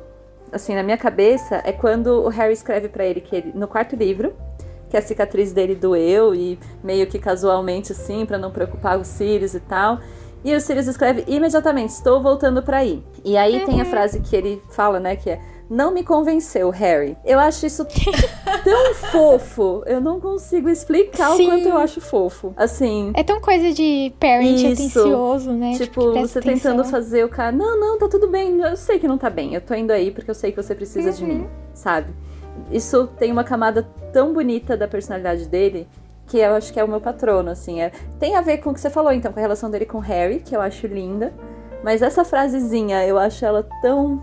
Não me convenceu, tô indo aí. Beijos. Resume isso, né? Ai, eu amo. É nessa nota de amor, encerramos esse episódio com muito amor pelos Sirius. Esperamos que deu pra entender que não é justificar coisas que ele fez que não são necessariamente legais, mas que é uma personagem muito legal e muito bem construída. Mas se quiser preparar o paninho pra passar também, a gente não se importa. Exatamente. Se quiser entrar pro nosso clube da limpeza, está absolutamente convidado. e queria agradecer a vocês, Tem meninas, pela companhia, pelas ideias ótimas. Agradecer a Vebs pela participação aqui com a gente. Se você quiser fazer o seu jabá de novo, falar das suas. do seu Não, contato. uma vez já foi suficiente. Eu só quero agradecer o, o convite, foi maravilhoso participar aqui com vocês. Ai, adoramos sua Adoramos, volte também. muitas vezes. Foi que ótimo. precisamos de mais faxineiras conosco. Sim. Aham. Olha que eu volto. Então é isso, gente. Esse foi mais um episódio do podcast do Advento. A Harry gente vai Potter. voltar amanhã já, porque a gente tá nessa nossa maratona. Faltando só seis dias para o Natal. Então não percam o episódio de amanhã. Tchau. Beijo!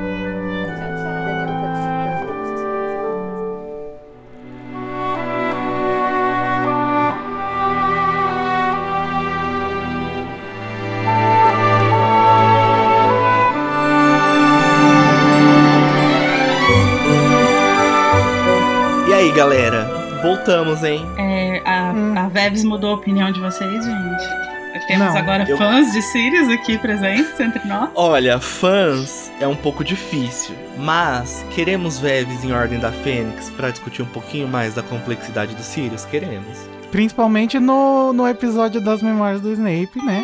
Nossa. Pois é. Ai, e aí vai ser choque de monstro, hein? Aí. A- a- o Sirius, o que é massa do Sirius, né? Eu também não sou fã dele, mas é, eu acho que ele é um personagem que, assim como o Snape, ele oferece uma complexidade muito massa pra gente discutir, né? Justamente essa, essa complexidade humana, assim, né? De, de das pessoas poderem ser boas e ruins ao mesmo tempo. Eu diria que todos os personagens de Harry Potter, menos o Voldemort, né? São assim. Exato, é. Sim, mas eu acho que eu acho que o Sirius ele oferece uma coisa um pouquinho mais forte, assim, porque ele é um personagem que move muitas paixões, assim, sabe? Uhum. É, tanto ele quanto o Snape, na verdade, né? É, são personagens que envolvem muita, muita, muito amor e muito ódio dos grupos rivais ali. Então isso acaba despertando uma, uma. Acho que é mais legal ainda de discutir essa complexidade quando a gente tá falando de personagens como eles. E é isso, pessoal. Esse foi nosso 18º presentinho de Natal pra vocês. Espero que vocês tenham curtido nesse sabadaço aí. Ouvi...